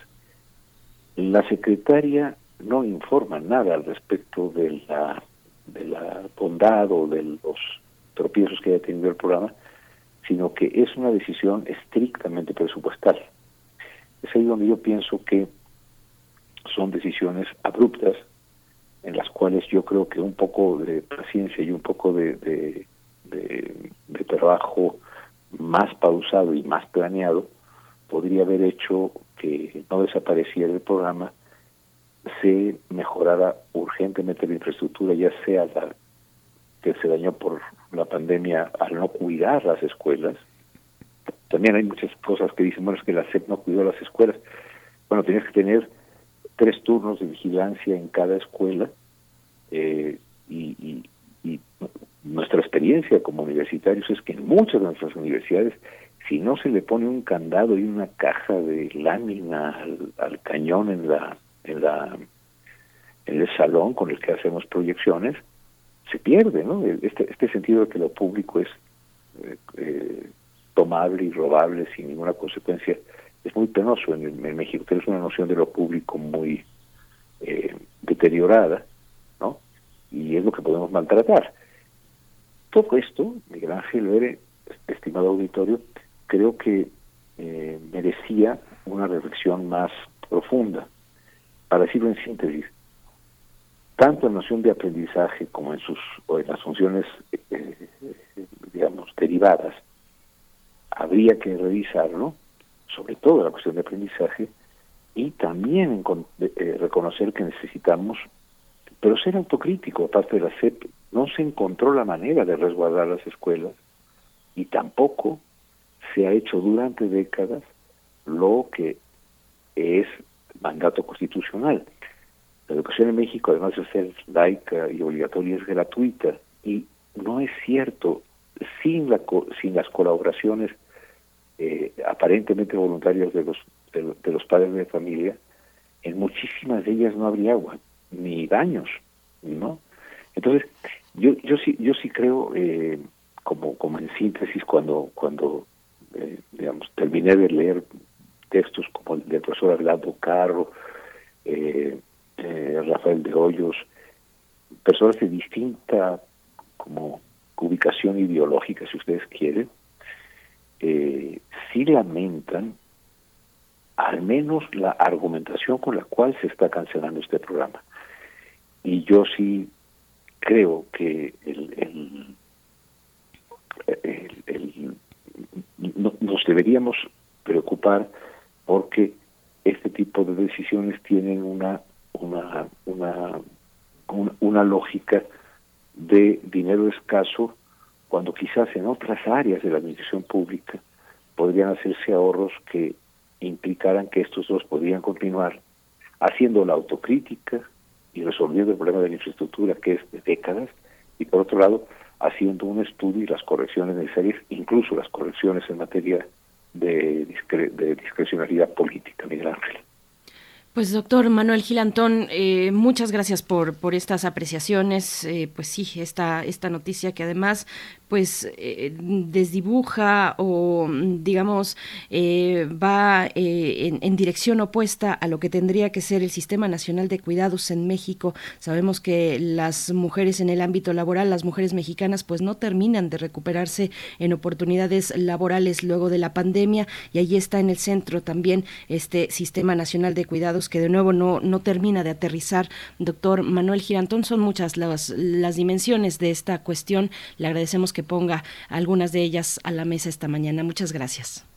No, al contrario, Berenice, Miguel Ángel, y como siempre, eh, y- intento con este tipo de planteamientos que el auditorio tenga elementos un poco más complejos que decir estás de acuerdo o no en blanco y negro. Creo que las dimensiones de las escuelas de tiempo completo y la cuestión de la infraestructura son asuntos en los cuales hay, por ejemplo, lo decías muy bien, no tenemos un sistema nacional de cuidados, de tal manera que entonces las escuelas, como consecuencia de sus funciones latentes, están siendo una parte del sistema de cuidados, no de aprendizaje necesariamente, para la posibilidad del trabajo de las mujeres. Eso deberíamos de pensar que es una falla de la sociedad y no del sistema escolar. Bien, pues ahí estas reflexiones. Gracias, doctor Manuel Gilantón. Hasta la próxima ocasión. Esperemos sea pronto. Gracias. Y, y prese- y- y presencial, como decían hace un poco. ¿no? Sí, En eso estamos, en eso estamos, Manuel. Un, abrazo y muchísima salud, hay que cuidarnos. Gracias. Hay que Hasta cuidarnos.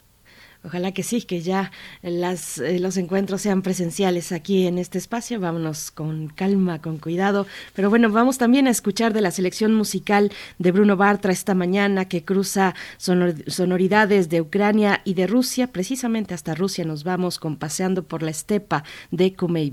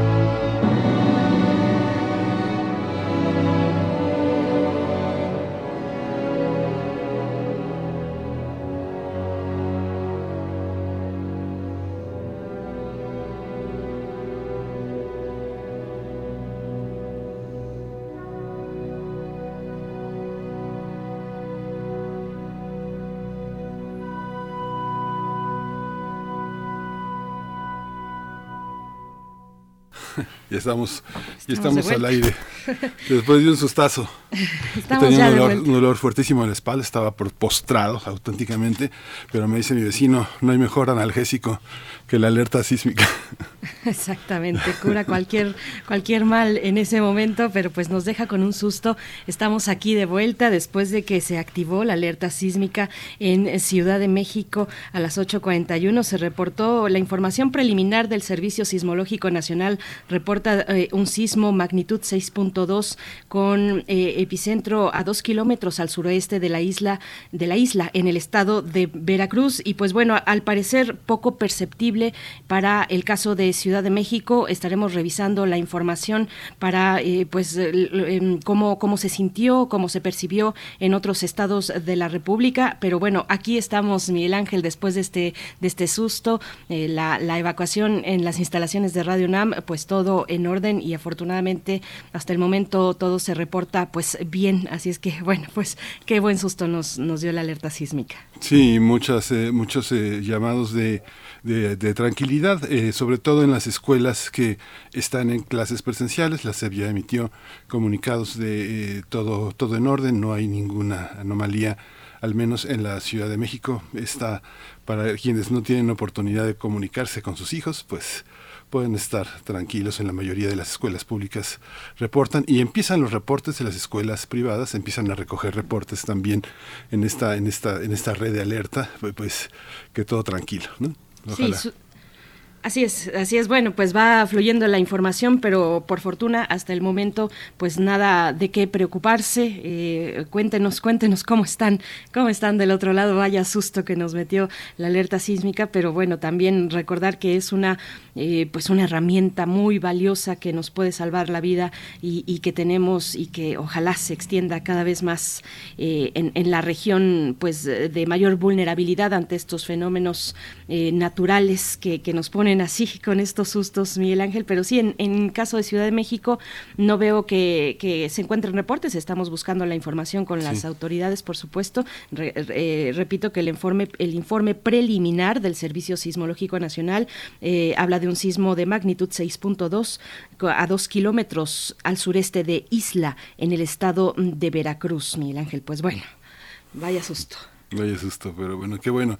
Cada vez estamos en mejores condiciones para atender a esa emergencia. Justamente eh, la mochila de vida, salir con los papeles, con las llaves necesarias, tratar de apagar todo lo posible a la hora de salir, pues es una buena, es una buena opción. Tener todo apagado por, por lo general, eh, no olvidar, no bajar la guardia, así como no bajamos la guardia en otras cosas, en esta, en el territorio de lo sísmico, pues mucho menos, porque finalmente este es, es- es, es el patrimonio, la seguridad, tratar de preparar a las mascotas para salir en, su compañía de lo, de lo- en medida de lo posible, este, pues todo lo que ya, ya conocemos y que vimos en este momento en la calle, en muchas colonias de la Ciudad de México con mucha, con mucha solidaridad, con mucha rapidez, con mucha eficacia en edificios que son de oficinas, uno vive cerca donde hay oficinas, hay centros de trabajo importantes y la gente se moviliza de una manera muy rápida. Así es, pues, cuéntenos, cuéntenos en redes sociales si ya se recuperaron del susto, cuéntenos cómo, cómo están, cómo se encuentran, desde donde nos están escuchando. Dice Alfonso de Alba Arcos, aquí en el sur del altiplano del Nopal y de la Tuna, todo bien, dice por allá. Xochitl Arillano nos dice que bueno que por lo menos en la zona metropolitana de la Ciudad de México no se haya sentido. ¿Qué pasaría en el resto del país? Pues estamos precisamente sobre de ello. Eh, Carmen Valencia dice, yo no lo sentí en Cuernavaca, fue débil, dice el comentario Carmen Valencia. Pues bueno, pues sí, risas nerviosas de Rosario Durán Martínez también. Eh, Flechador del Sol, bueno, pues por acá también varios comentarios. Selene Velázquez dice que bueno que están todos bien, creo que hasta me bajó la presión. Selene Velázquez por allá en el norte del país, en, en- en Nuevo León. Eh, Mirko Zun dice, yo estaba en clase en línea y aquí me quedé con mis alumnos en Atizapán, no lo sentimos. Pues síganos reportando, por favor, si tienen oportunidad en redes sociales. Edel Jiménez dice, cierto, cierto, los protocolos de protección civil y manita arriba de, de aprobación. Pues bueno, pues bueno, estamos así, flechador Sí. del sol, aquí los espero con mi bolillo y un té para las emociones fuertes. Y Rosario Durán Martínez dice, estamos ahorita en Pabellón Polanco, cuando escuchamos la alerta sísmica, no sentimos nada. Eh, nos dijo el vigilante que pocos evacuaron, pero que fue muy rápido. Bueno, pues nos encontramos al parecer. Hace un todos con- minuto dio ya su declaración la jefa de gobierno, que reportan la Ciudad de México sin afectaciones. Es el, es el reporte que la Secretaría de Seguridad, la Secretaría de Protección Civil y desde la Oficina de Vigilancia de la Jefatura de Gobierno, donde está el C4, el C5, se reportan eh, sin novedades. Se activaron los protocolos de emergencia, se registra, se, se están registrando eh, los posibles sitios que puedan tener afectaciones por reportes previos, pero la jefa de gobierno reporta que todo, todo está marchando en orden. Hasta el momento sin afectaciones y seguirán informando, concluye en su cuenta de Twitter la jefa de gobierno de la Ciudad de México, Claudia Sheinbaum, y por allá en Radio Nicolaita, donde ya nos estamos despidiendo, nos dice Edgardo Gómez, operador de la Radio Nicolaita, nos manda saludos y dice que por allá todo tranquilo. Pues esperamos, esperemos que así, que así continúe después de un buen susto, pues un, un buen bolillo, una guajolota si es posible. Nos vamos a despedir de la Radio Nicolaita, Miguel Ángel. Sí, lo bueno que la todavía la, mañana. Gente sale con pijama, porque yo creo que ya en unas semanas este, va- van, a, van a abundar la ausencia de pijamas por la onda de calor, pero bueno, nos despedimos, ya son las 9 de la mañana, regresamos en un par de minutos. Síguenos en redes sociales. Encuéntranos en Facebook como Primer Movimiento y en Twitter como arroba PMovimiento. Hagamos comunidad.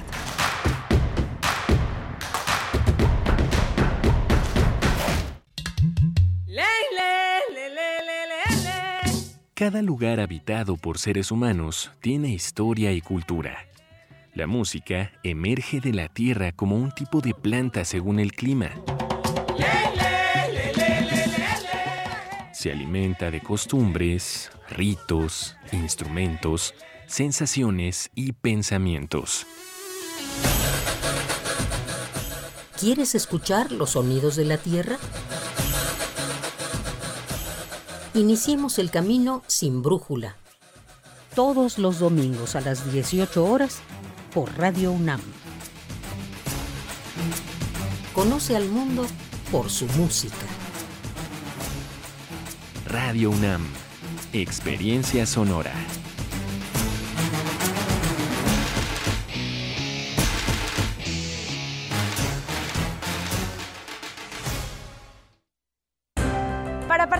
En el ejercicio de revocación de mandato necesitas tres cosas.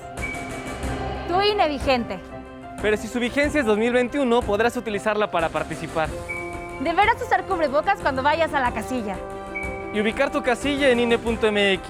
El ejercicio de revocación de mandato va y va muy bien. Este 10 de abril, toma tu decisión, participa y celebremos nuestra democracia.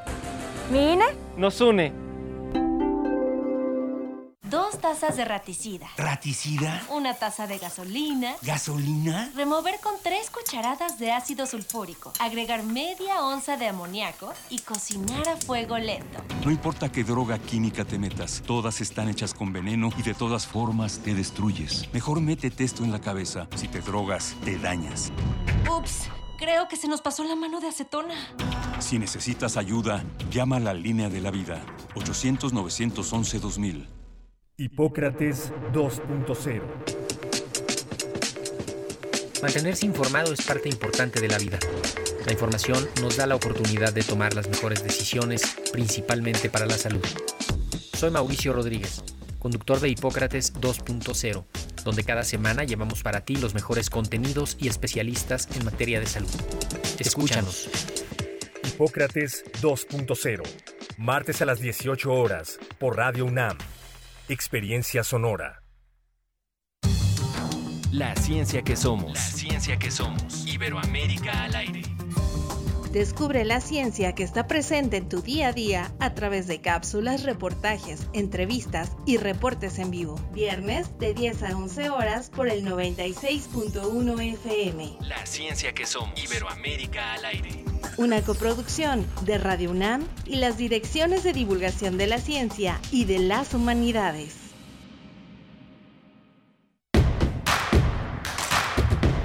Encuentra la música de primer movimiento día a día en el Spotify de Radio UNAM y agréganos a tus favoritos.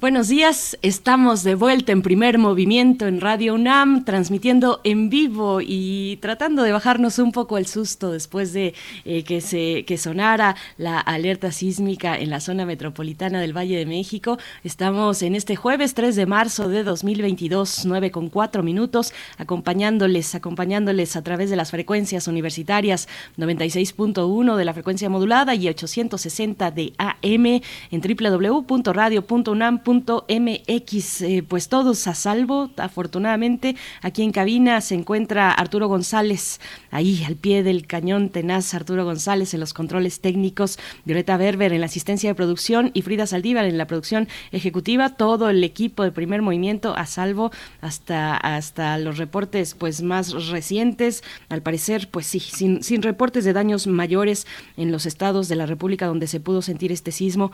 Miguel Ángel Quemain, ¿cómo estás? Bien, justamente como señalas, Berenice, ya se retomó el, el, trayecto de, la Ciudad de México. Estamos en la Ciudad de México, en, en- en Adolfo Prieto ci- 133, en la colonia del Valle.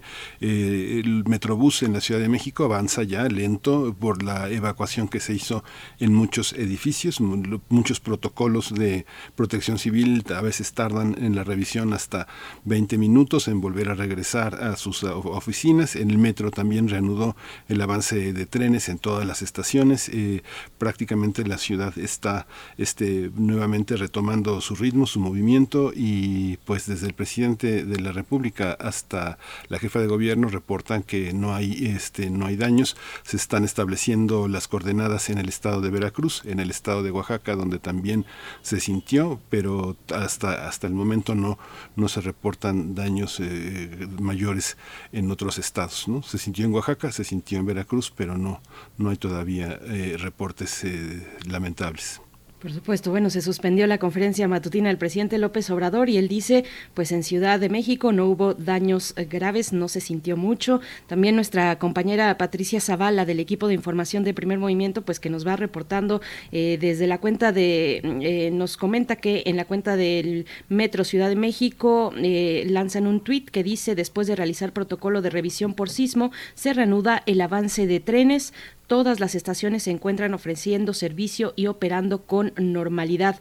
Pues bueno, así vamos. Solo fue el, el, susto, afortunadamente, solamente el susto por esta activación de la alerta sísmica en el Valle de, de Ciudad de México, eh, de la zona metropolitana del Valle de México. Así es que bueno, pues eso. El Metrobús también em, dice en su cuenta de Twitter, después de realizar protocolos de revisión por sismo, las líneas 1, 2, 3, 5, 6 y 7 retoman su operación con marcha lenta por evacuación de edificios. La línea 4 permanece detenida en Glorieta de Colón y seguirán informando esto en el Metrobús de Ciudad de México, Miguel Ángel. Sí, y bueno, continuamos con esta edición de Primer Movimiento. Hoy vamos a tener la poesía necesaria y va a estar Alberto Betancourt, eh, doctor en, filosofía, profesor de la Facultad de Filosofía y Letras de nuestra universidad. El tema que él ha elegido para esta mañana es el tema inevitable, Ucrania, Ucrania en el ámbito internacional. Va a abordar todo este, este tema como él lo, él lo sabe hacer, con una multiplicidad de puntos de vista, de fuentes, de posibilidades porque los mundos eh, posibles son el asunto de Alberto Betancourt, esas, eh, esa, esa visión que, que permite que haya alguna manera de construir el futuro, que es parte de lo que él, él representa para nosotros en unos momentos después de la poesía necesaria y cerraremos con Derechos Humanos. Hoy jueves nuestra sección de Derechos Humanos con Alicia Vargas Ayala, directora del CIDES IAP, Centro Interdisciplinario para el Desarrollo Social e integrante del Consejo Directivo de la Redim, eh, la Red por los Derechos de la Infancia en México. Nos hablará de la limpieza social contra poblaciones en condición de calle. Es el tema que ha de abordar para cerrar la emisión de mm, jueves, de este jueves en primer movimiento. Ya no tuvimos la pues el tiempo con esta cuestión de la alerta sísmica, eh, ya no tuvimos el tiempo para eh, pues regresar con Moisés Garduño, este, estábamos en espera de esta conversación.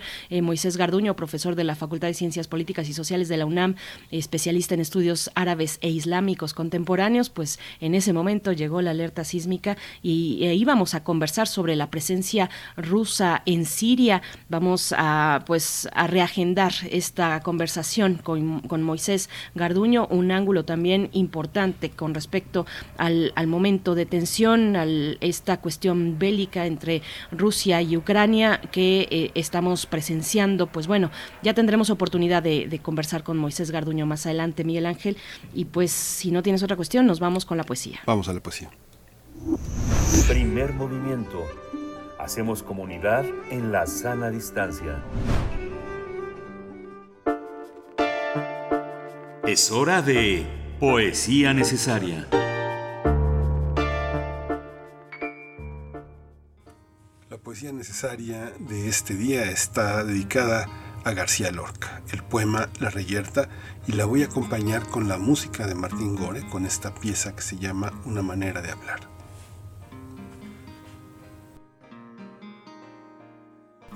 La Reyerta. En la mitad del barranco, las navajas de Albacete, bellas de sangre contraria, relucen como los peces. Una dura luz de naipe recorta en el agrio verde caballos enfurecidos y perfiles de jinetes. En la copa de un olivo lloran dos viejas mujeres. El toro de la reyerta se sube por las paredes. Ángeles negros traían pañuelos y agua de nieve. Ángeles con grandes alas de navajas de Albacete. Juan Antonio, el de Montilla, rueda muerto la pendiente, su cuerpo lleno de lirios y una granada en las sienes. Ahora monta cruz de fuego, carretera de la muerte. Un juez con guardia civil por los olivares viene. Sangre resbalada gime, muda canción de serpiente.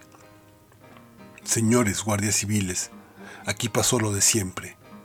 Han muerto cuatro romanos y cinco cartagineses.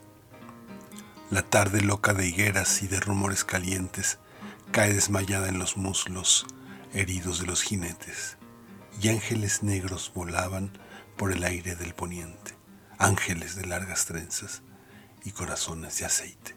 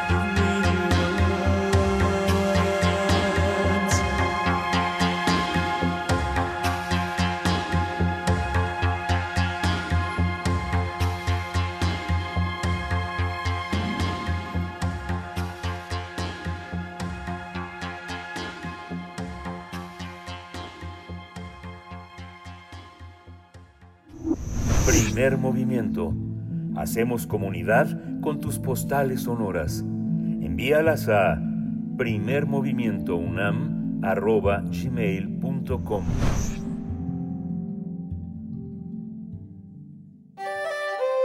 Mundos posibles. Pues después de este susto estamos ya en compañía del doctor Alberto Betancourt que nos acompaña en los mundos posibles en esta ocasión para hablar de Ucrania, el vórtice del mundo. Doctor Alberto Betancourt, esperamos eh, te encuentres bien, que bueno, solo fue el susto, no se reportan eh, daños, eh, daños mayores y tal vez alguna percepción un poco más, más fuerte en estados como Oaxaca o Veracruz, una percepción moderada con respecto a lo que ocurrió aquí en Ciudad de México, donde nos encontramos. Alberto Betancourt, ¿cómo estás? Berenice, buenos días. Me imagino que coincidirás conmigo en que podemos decir que nos encontramos en un momento trepidante. Uf, en, en- en tantas lecturas que tiene esa, esa, esa, esa declaración tuya, querido Alberto Betancourt, eh, ¿te encuentras bien? ¿Todo Sí, bien muchas contigo? gracias. eh, ya los escuché a ti, a Miguel Ángel. Buenos días.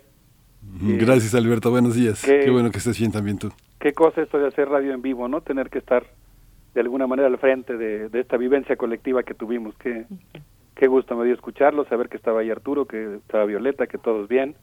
Qué bueno que no que no pasó nada. Siempre Sí, es un gracias, sobresalto, ¿no? Para todos en esta ciudad.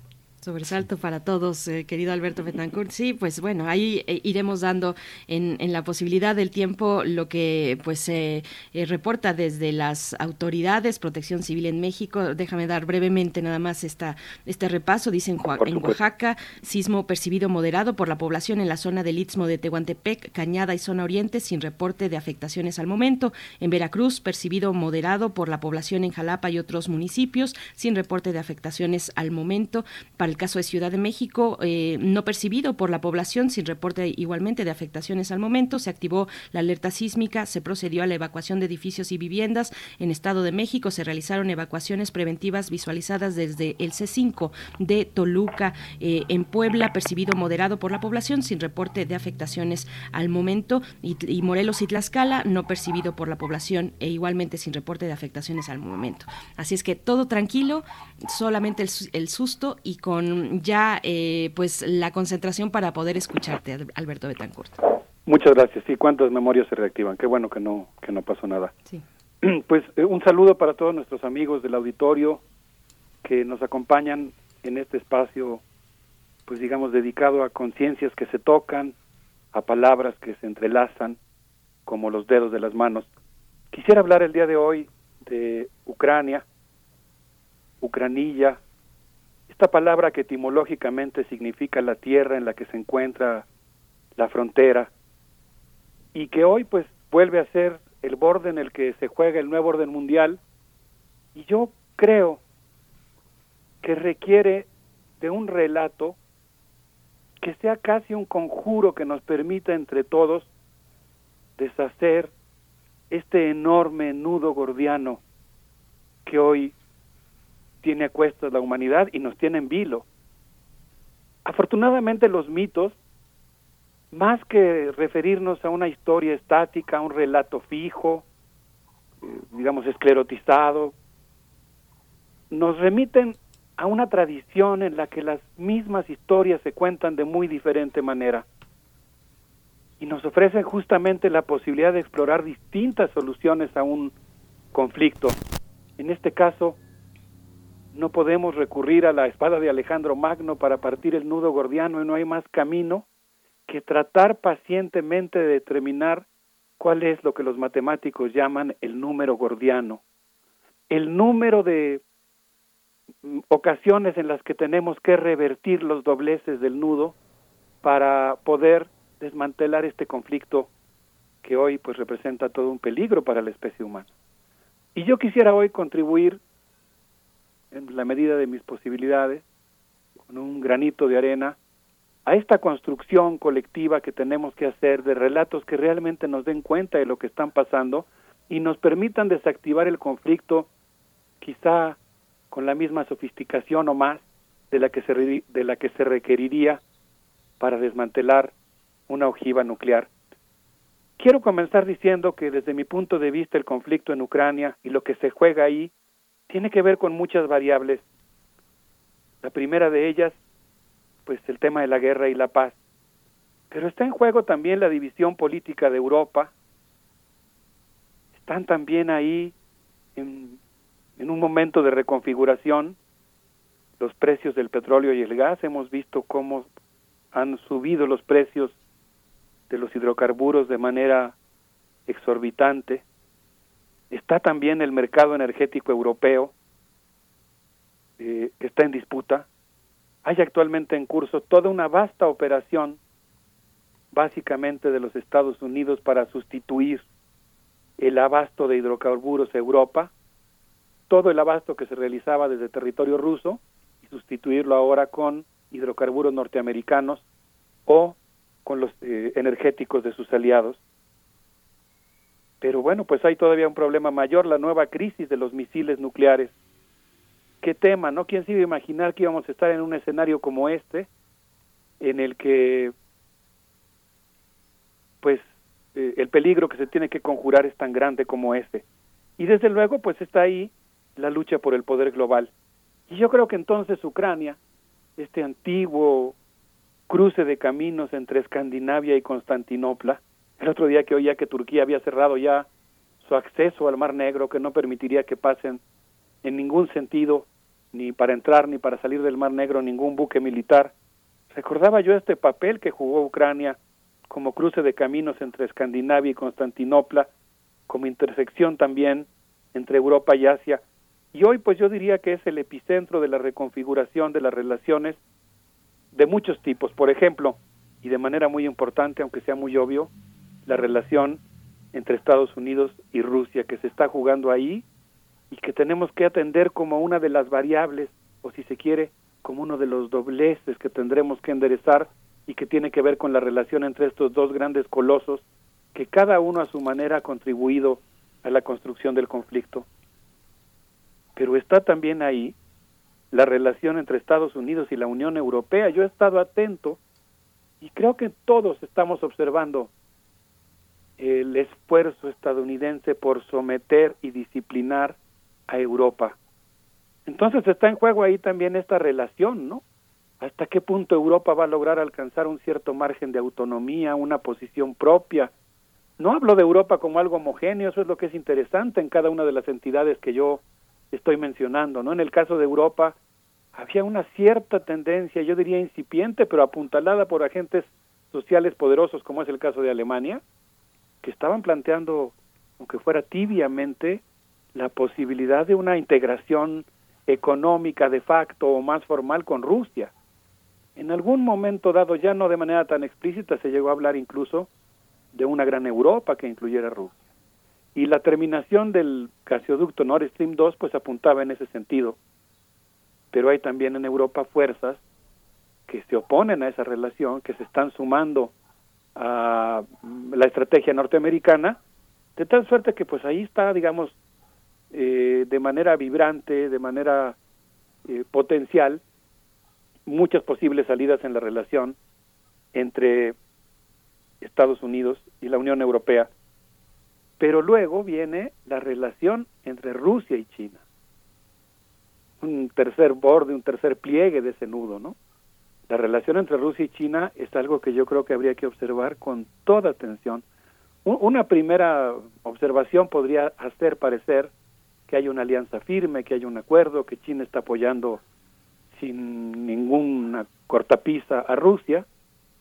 En principio parece ser que así es, que hay un, un acuerdo, pero yo creo que es digno de toda nuestra curiosidad y atención escudriñar exactamente qué clase de acuerdo existe entre Rusia y China en este conflicto. Hasta qué punto Rusia va solo, va sola, hasta qué punto hay un acuerdo previo, en qué consiste ese acuerdo, qué papel se está jugando, si podemos hablar de un conflicto entre la OTAN y Rusia o estamos hablando realmente de un conflicto aún mayor entre Estados Unidos, la OTAN y Rusia y China. Y luego pues está desde luego también la relación entre China y la Unión Europea. Entonces, Berenice, pues yo creo que, que nos conviene a todos atender con mucho cuidado este gran nudo gordiano, pero atenderlo sobre todo tratando de construir un relato que permita ir entendiendo las variables que conforman el conflicto, que no lo simplifiquen, que no caigan en estereotipos, que no fomenten el odio y que no generen actitudes simplistas o xenófobas. A reserva de abundar en esta idea, yo cerraría este primer comentario pues diciendo que, que nuestro bando tiene que ser la paz. Por supuesto, por supuesto. Bueno, pues cuántos, cuántas cuestiones, cuántos procesos se han desatado, eh, se han detonado a partir de este momento entre Rusia y Ucrania, pues muchas disyuntivas enfrente. El caso de Europa, yo creo que pues una vez que se disipe esta urgencia de lo inmediato de atender desde las cuestiones humanitarias hasta las económicas, pues eh, se tendrá que pensar desde allá, desde Europa y desde el mundo entero, pero Europa principalmente ahí metido en medio de esta cuestión entre Estados Unidos y Rusia y, tal vez China, no sabemos cómo, pues será eh, también Europa la que tendrá que, que, revisarse a sí misma, de nuevo, en, no en una visión homogénea, sino eh, bastante diver, diferenciada y diversa al interior de Europa, Alberto Betancourt. Sí, sí, eh, yo creo que va a ser muy interesante ver cómo se acomodan las fuerzas al interior de Europa. A mí me ha parecido muy alentador y muy digno de esperanza el hecho de que creo que está surgiendo en Europa un movimiento importante en favor de la paz. Y yo creo que va a ser crucial que, se defina como uno de los elementos fundamentales de la agenda social de esta coyuntura tan terrible, la lucha por la paz, el desmantelamiento por el conflicto. Porque hay una fuerza enorme de los partidarios de la guerra ahora, que más bien están, digamos, aprovechando la condena a la invasión rusa una condena que yo creo que es merecida, pero digamos, una cosa es condenar la invasión y otra cosa es sumarse al conflicto, ¿no? Como participantes en el conflicto. Y yo creo que en el caso de Europa, pues también hay fuerzas en Estados Unidos y en Europa que están apuntando a una solución, pues de alguna manera eh, militar, ¿no? Y en ese sentido, pues yo creo que vale la pena, insisto, eh, construir este relato que permita rebasar las visiones simplistas y entender las convulsiones que ha vivido Ucrania, fundamentalmente como el jaloneo entre dos poderosas oligarquías que surgieron después de las privatizaciones de la era postsoviética, un momento extraordinariamente dramático de precarización de la vida de la población. Quiero decir que después de 1991, cuando la Ucrania, cuando Ucrania se separa de la Unión Soviética, eh, hay dos grandes oligarquías, una que de manera natural gravita hacia el área económica formada por Rusia, eh, Bielorrusia y algunas otras de las naciones que Moldavia, eh, que, están cerca de, de, esa zona, y hay otra, eh, otro sector oligárquico, digamos, que más bien corre a los brazos de los Estados Unidos y específicamente a, eh, digamos, hacia la modernización de Europa, particularmente el entonces presidente de Ucrania, Leonid Chukma, Kuchma, perdón, Leonid Kuchma, que privatizó la industria del hierro, que permitió que su yerno se volviera magnate del sector, que ganara un lugar incluso en la lista de Forbes, esta especie de gran piñata a la que se aventaron muchos oligarcas y que posteriormente pues se vinculó con eh, la eh, Clinton Global Initiative y con todas las políticas de Clinton y una especie de americanización de Ucrania. Entonces, digamos que hay una fuerza o dos fuerzas al interior de Ucrania que la hacen gravitar en dos direcciones diferentes. Por un lado hacia el área económica rusa y por otro lado hacia el área económica europea. Y pues hubo 5 millones de personas que tuvieron que dejar Ucrania por la precarización. El Producto Interno Bruto de ese país disminuyó en un 60%. Y en ese contexto pues empezó a alimentarse también eh, recordemos el presidente Yanukovych, la idea de que podría echarse para atrás el proyecto de adherirse a la Unión Europea. Y en ese contexto, pues empezaron a surgir muchas fuerzas, algunas democráticas, progresistas, pero otras muy de ultraderecha, que empezaron a eh, alentar un clima xenófobo al interior de Ucrania. Entonces yo creo que si nosotros queremos entender el conflicto, insisto, sin, sin pretender de ninguna manera justificar eh, la guerra, o la invasión a Ucrania, esto es algo que yo creo que no, hay que, que, que, no hay que tener ambigüedades al respecto, pero pues eh, creo que sí vale la pena intentar rastrear las raíces del conflicto.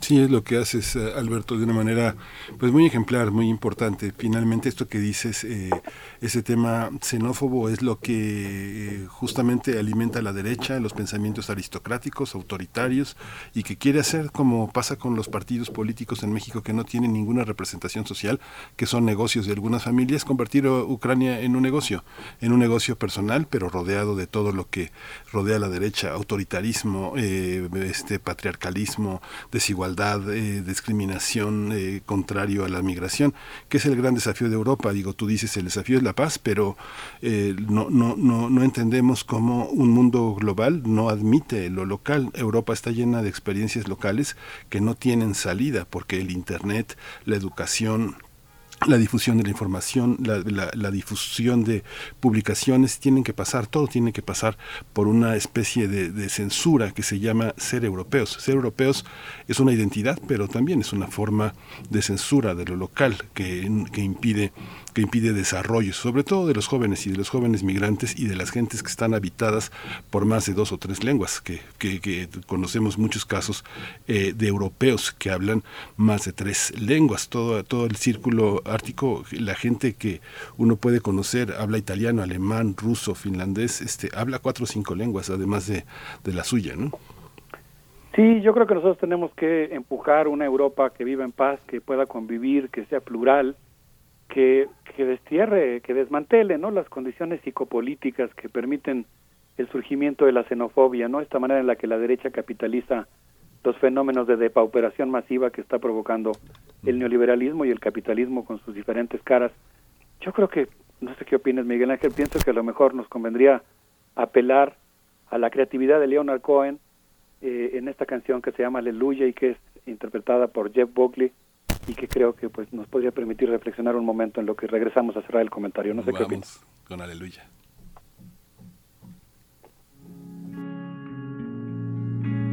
I heard there was a secret chord that David played and it pleased the Lord. But you don't really care for music, do you? Well, it goes like this the fourth, the fifth, the minor fall, and the major lift. The baffled king composing hallelujah. Hallelujah.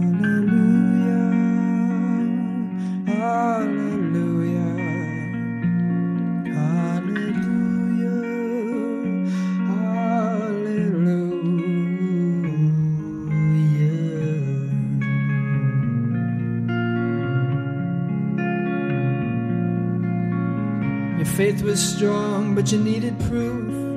You saw her bathing on the roof. Her beauty in the moonlight overthrew you. She tied you to a kitchen chair. She broke your throat and she cut your hair. And from your lips she drew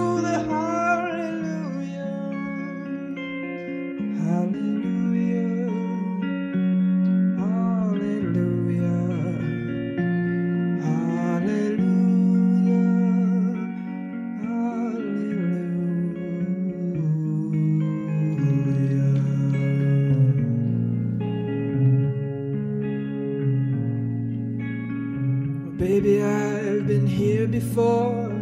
I've seen this room and I've walked this floor. You know, I used to live alone before I knew you. And I've seen your flag on the marble arch. And love is not a victory march. It's a cold and it's a broken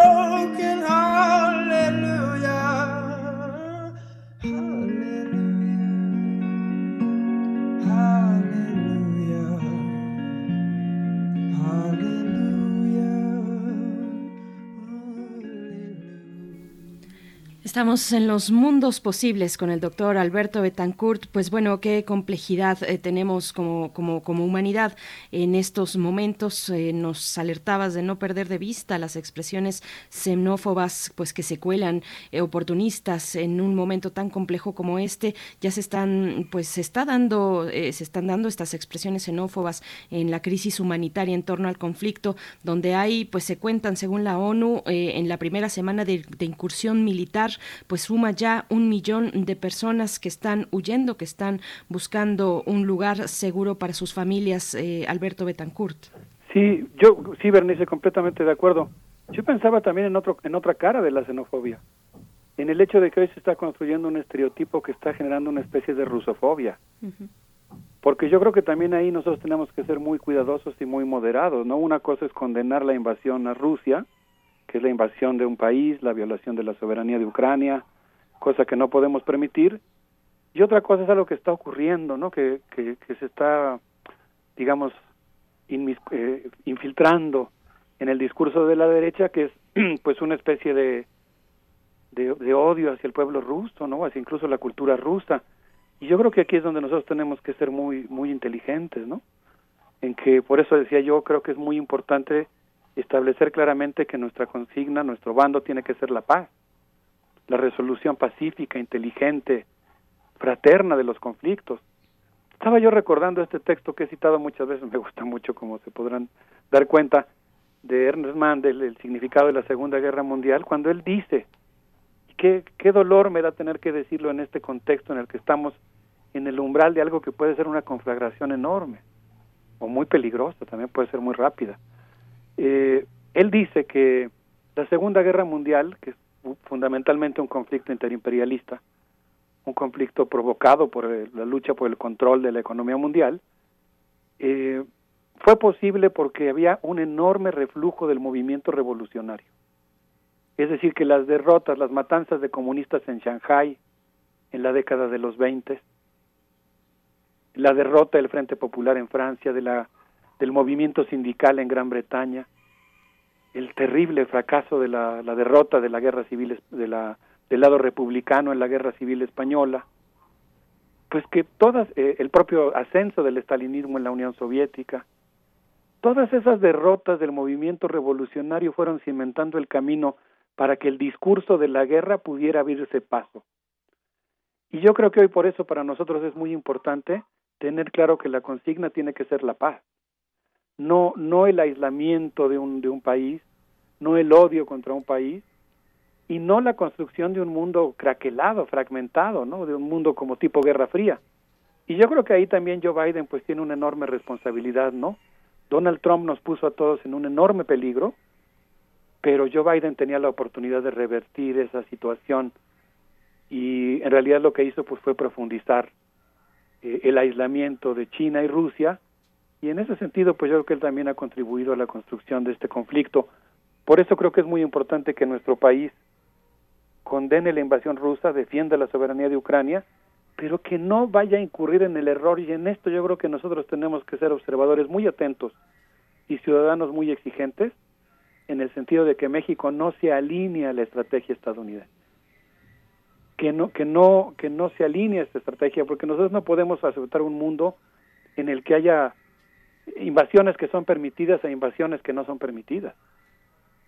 Eh, ha habido una gran cantidad de acciones realizadas por otros países, pienso el caso de Israel en Palestina, pienso el caso de Estados Unidos en Irak, pienso en muchos otros casos, Francia en Mali, etcétera, en donde pues no ha habido una reacción tan rápida, tan contundente como la que ha habido ahora.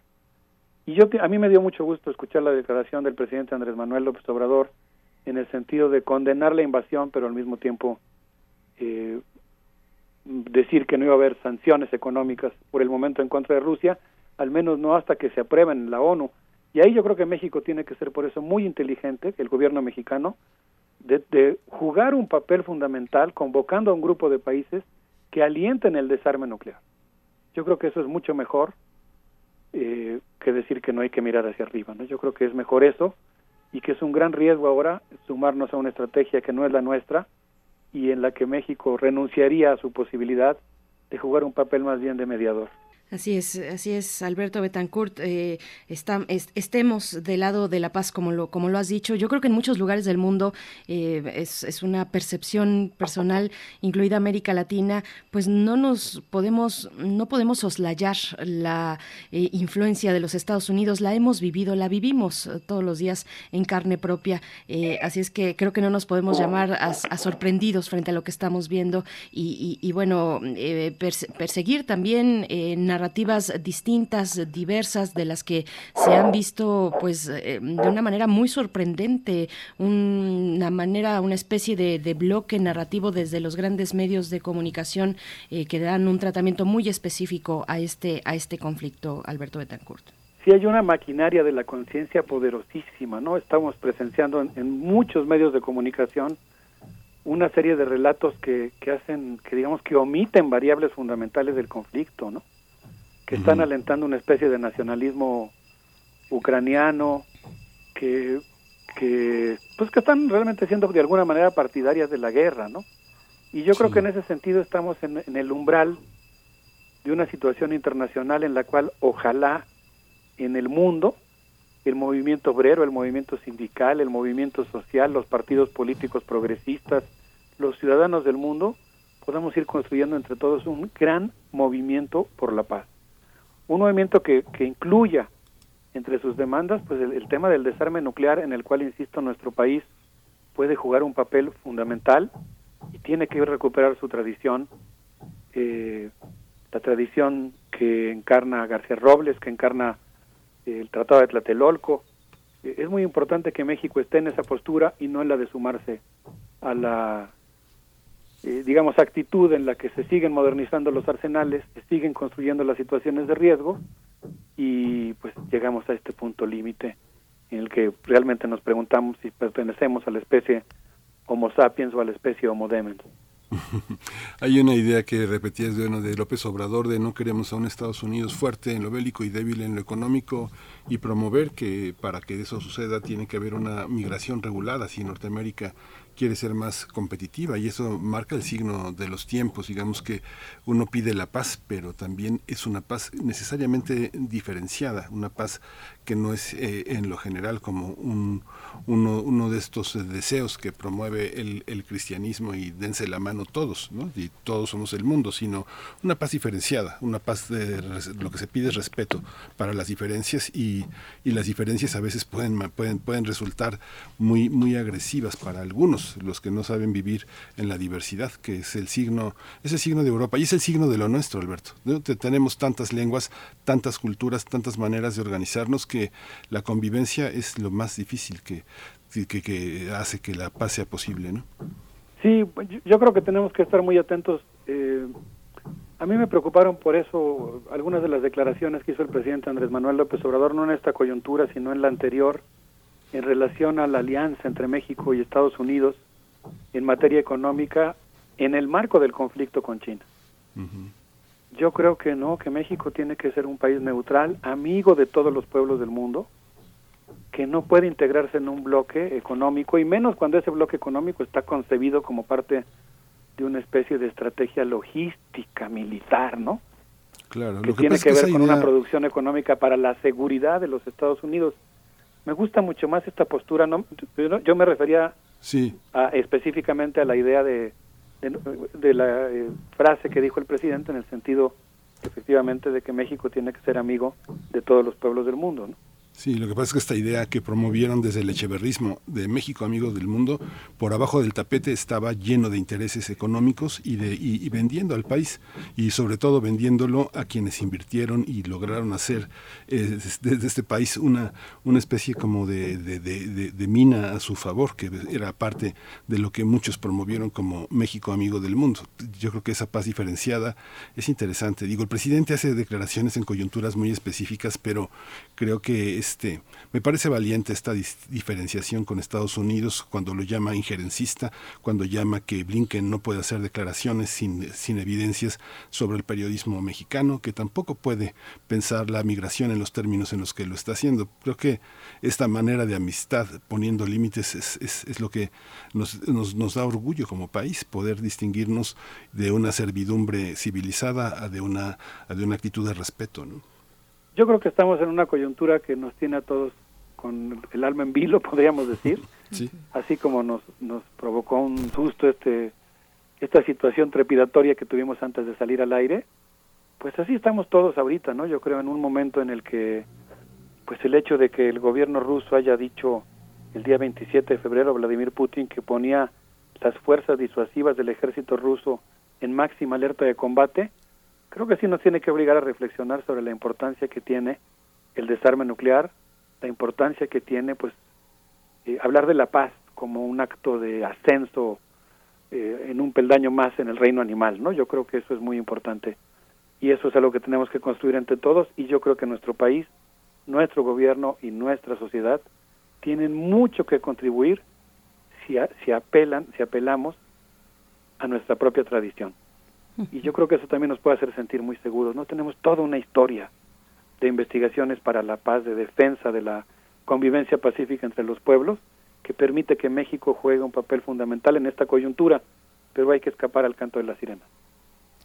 Así es, Alberto Betancourt. Bueno, tenemos varios comentarios en redes sociales. Si tienes oportunidad de darte más adelante una vuelta por ahí, Xochitl Arellano nos eh, recuerda que México dijo no a la invasión en Irak en 2003. Bueno, ahí recordamos que pues México ha apoyado y votado pues a favor de la reconstrucción, del apoyo a las actividades en beneficio de Irak eh, y de su pueblo. Bueno, pues tenemos esa larga historia que hay que hacer presente cada, cada vez. Te agradecemos y nos vamos a despedir con música, Alberto Betancourt. Sí, quisiera despedirme con una canción que me recomendó mi amiga Eve Rosell, a quien le mando un afectuoso saludo con mucho cariño. Es una canción que tiene que ver con el movimiento pacifista en la época de la guerra de Vietnam, de John Lennon, Give a Peace a Chance. Y pues yo creo que es una canción que hoy tenemos que tener muy presente. Además es una es en un audio en el que están cantando en vivo y es así un momento de gran emotividad. pueblo, un sector importante del pueblo norteamericano eh, y británico eh, tratando de impedir la guerra. Y creo que en esas estamos todos ahora. Pues en esas estamos. Alberto Betancourt, hasta el próximo jueves aquí en Primer Movimiento en los Mundos Posibles. Un abrazo, Berenice Miguel Ángel, un saludo con mucho cariño para todos los que nos hacen el honor de escucharnos. Gracias, Alberto.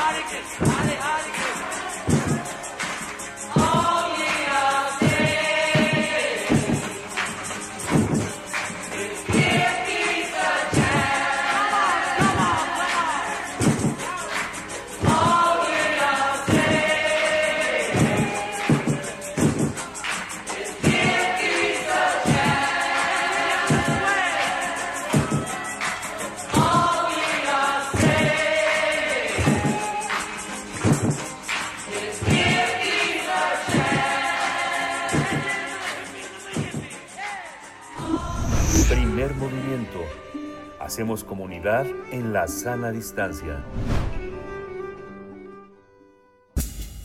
Libertad, seguridad, salud, identidad, alimentación.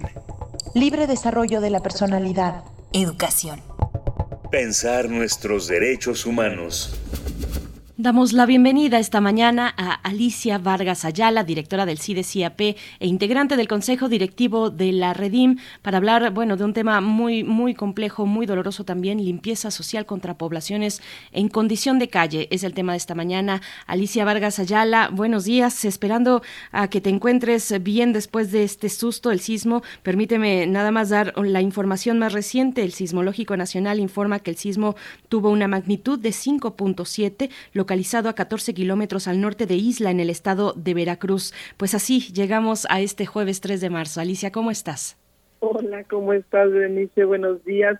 Este, sí, pues con el sustazo que nos pegó esta mañana esta, esta alerta sísmica y que bueno, pues también denota que nosotros en la Ciudad de México ya somos de las ligas arriba de los siete porque no sentimos mucho cuando fue un sismo tan tan ligero, pero bueno, pues el susto nos, nos mantuvo en alerta, ¿no? Este, pues muchas gracias. Todo bien por acá en la colonia Roma, en el centro, así que pues con el susto nada más. Pero bueno, pues susto también el que nos llevamos cada vez que encontramos una nota en el periódico relacionado con violación a los derechos de poblaciones en de alta marginalidad.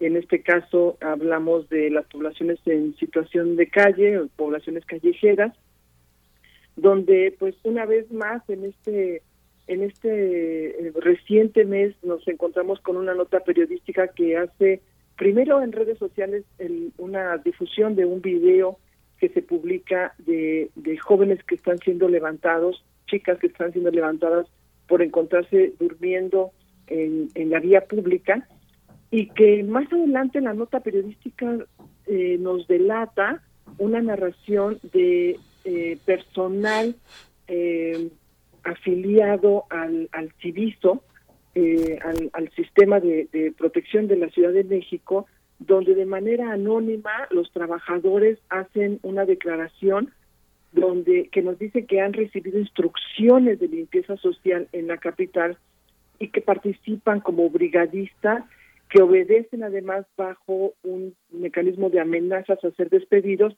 particularmente en una de las delegaciones de mayor eh, concurrencia de poblaciones callejeras como es la delegación Cuauhtémoc. Y bueno, empecemos, digamos, brevísimamente para darle espacio a lo que se considera, al concepto que se, que se ha, que se ha identificado como limpieza social, y es que esta ha, ha sido una, una categoría recurrente entre las organizaciones de sociedad civil de la Ciudad de México y, de, y del país y de ya de otros estados, de otros países, en donde se, de- se configura como un concepto que se usa para referirse a la acción particularmente de asesinar sujetos considerados indeseables.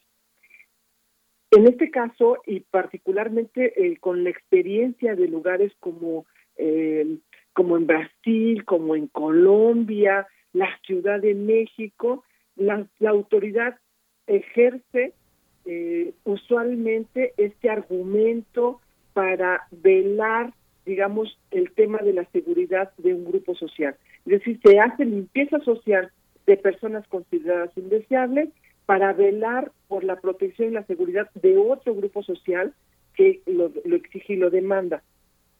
Esta práctica tiene un carácter instrumental porque a través de ella se busca establecer un tipo de orden moral y social expresivo porque devela una estructura social jerarquizada y un sistema de clasificación que se soporta en la creencia de que hay unos sujetos, sujetos que son fuente de peligro, los indeseables, y otros que son quienes están en peligro, la, la ciudadanía. Como resultado de, esta, de esta reflexión, nos encontramos en la identificación de cuáles prácticas se han implementado en México en los últimos años, en los últimos gobiernos, y particularmente me, me hago referencia eh, a que en el año 2012 las organizaciones de sociedad civil que formamos parte en ese momento de una eh, de, un, de una estructura que se llamaba Alianza Mexicana de Poblaciones Callejeras no ha desaparecido pero se ha mantenido en, en plena este pues eh, en, en poca operación por derivado justamente de la falta de recursos para poder operar presentamos ante la Comisión Interamericana de Derechos Humanos un informe que se consideró una audiencia, que nos permitió tener una audiencia pública en el marco del 146 periodo de sesiones de la Comisión Interamericana, donde se llevó a cabo, que se llevó a cabo justamente sobre el, el tema de violencia, discriminación y limpieza social en contra de poblaciones callejeras. La presentamos en este momento con la figura de la Red por los Derechos de la Infancia, de Redim, la figura de la, de la Alianza de Poblaciones Callejeras y nos acompañó en ese momento la Comisión de Derechos Humanos del Distrito Federal. Precisamente derivado de que ya se habían reportado alrededor de más de 56 denuncias, perdón, 65 de quejas y denuncias de violaciones a derechos humanos de poblaciones en situación de calle. Y la Comisión de Derechos Humanos hasta ese momento, hasta el año 2012, había emitido ya seis recomendaciones por hechos relacionados con abuso policial, discriminación, maltrato, faltas al deber de cuidado y trata de personas con fines laborales, lo cual han, había representado en ese momento una configuración de violación a los derechos de la vida, a la integridad, a no ser discriminado, a la igualdad ante la ley, al debido proceso y al derecho a la salud. Los acontecimientos sucedieron desde la época de el jefe de gobierno en el 2007 de, de, Marcelo Ebrard, quien fue quien recibió las primeras recomendaciones por hechos relacionados con limpieza social y que en ese expediente se documentaban abusos por parte de autoridad, cuerpos policíacos, privación arbitraria de libertad, discriminación, conducción forzada a los llamados anexos y criminalización contra personas en situación de calle. 2009 se presenta otro acontecimiento en, eh, en la esquina de artículo 123 y Jumbo de la Ciudad de México y el- en febrero de 2010 la delegación Cuauhtémoc a través de un documento que emite en ese año reconoce que a petición de la ciudadanía hace retiros de indigentes grave lo que nos lo que lo que vemos como como un relato en este momento histórico porque lo que sucedió el, la semana antepasada permite efectivamente identificar que estas prácticas de limpieza que aún en este en este contexto o, en el contexto presente no se no se identifica como un elemento de, de, de asesinato o de muerte sí lo vemos en un grave peligro a la vida y a la integridad de las personas, porque en este contexto donde todavía pandemia, que vivimos con una situación complicada, precisamente se aplican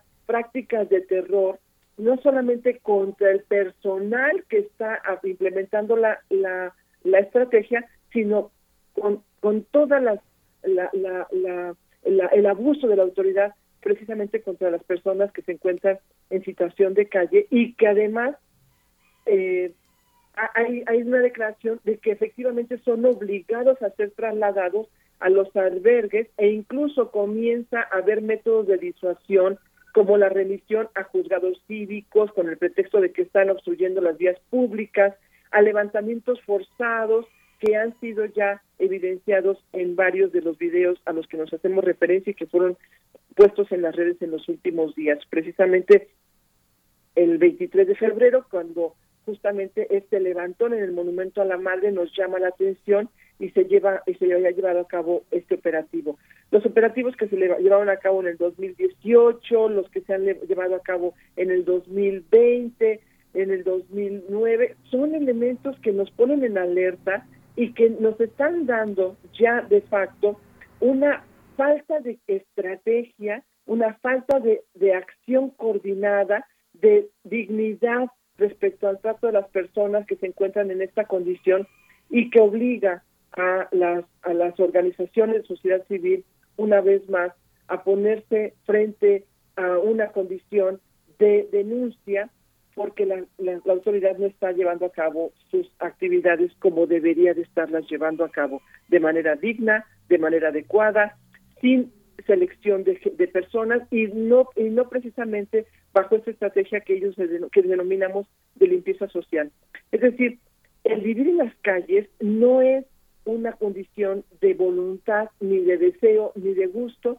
Se vive en las calles para sobrevivir al hambre, a las enfermedades, derivado de una condición de, de violencia que ha, eh, que ha, que ha, eh, conllevado eh, la salida a las calles y que en este momento lo queremos denunciar porque es un fenómeno que, que, establece una enorme, o que evidencia más bien una enorme desigualdad que va en crecimiento a nivel mundial derivado de un esquema y de una estructura de ciudades que se están implementando y que este término de limpieza social pues evidentemente se utiliza bajo el pretexto de que causan una mala imagen, de que son indeseables y que por supuesto nos lleva evidentemente a una condición de cero tolerancia. Entonces, tenemos tenemos una, una grave situación que tenemos que seguir, que el gobierno tiene que dar una explicación y que por supuesto tendría que estar dando un trato digno, un trato eh, adecuado desde el enfoque y perspectiva de derechos humanos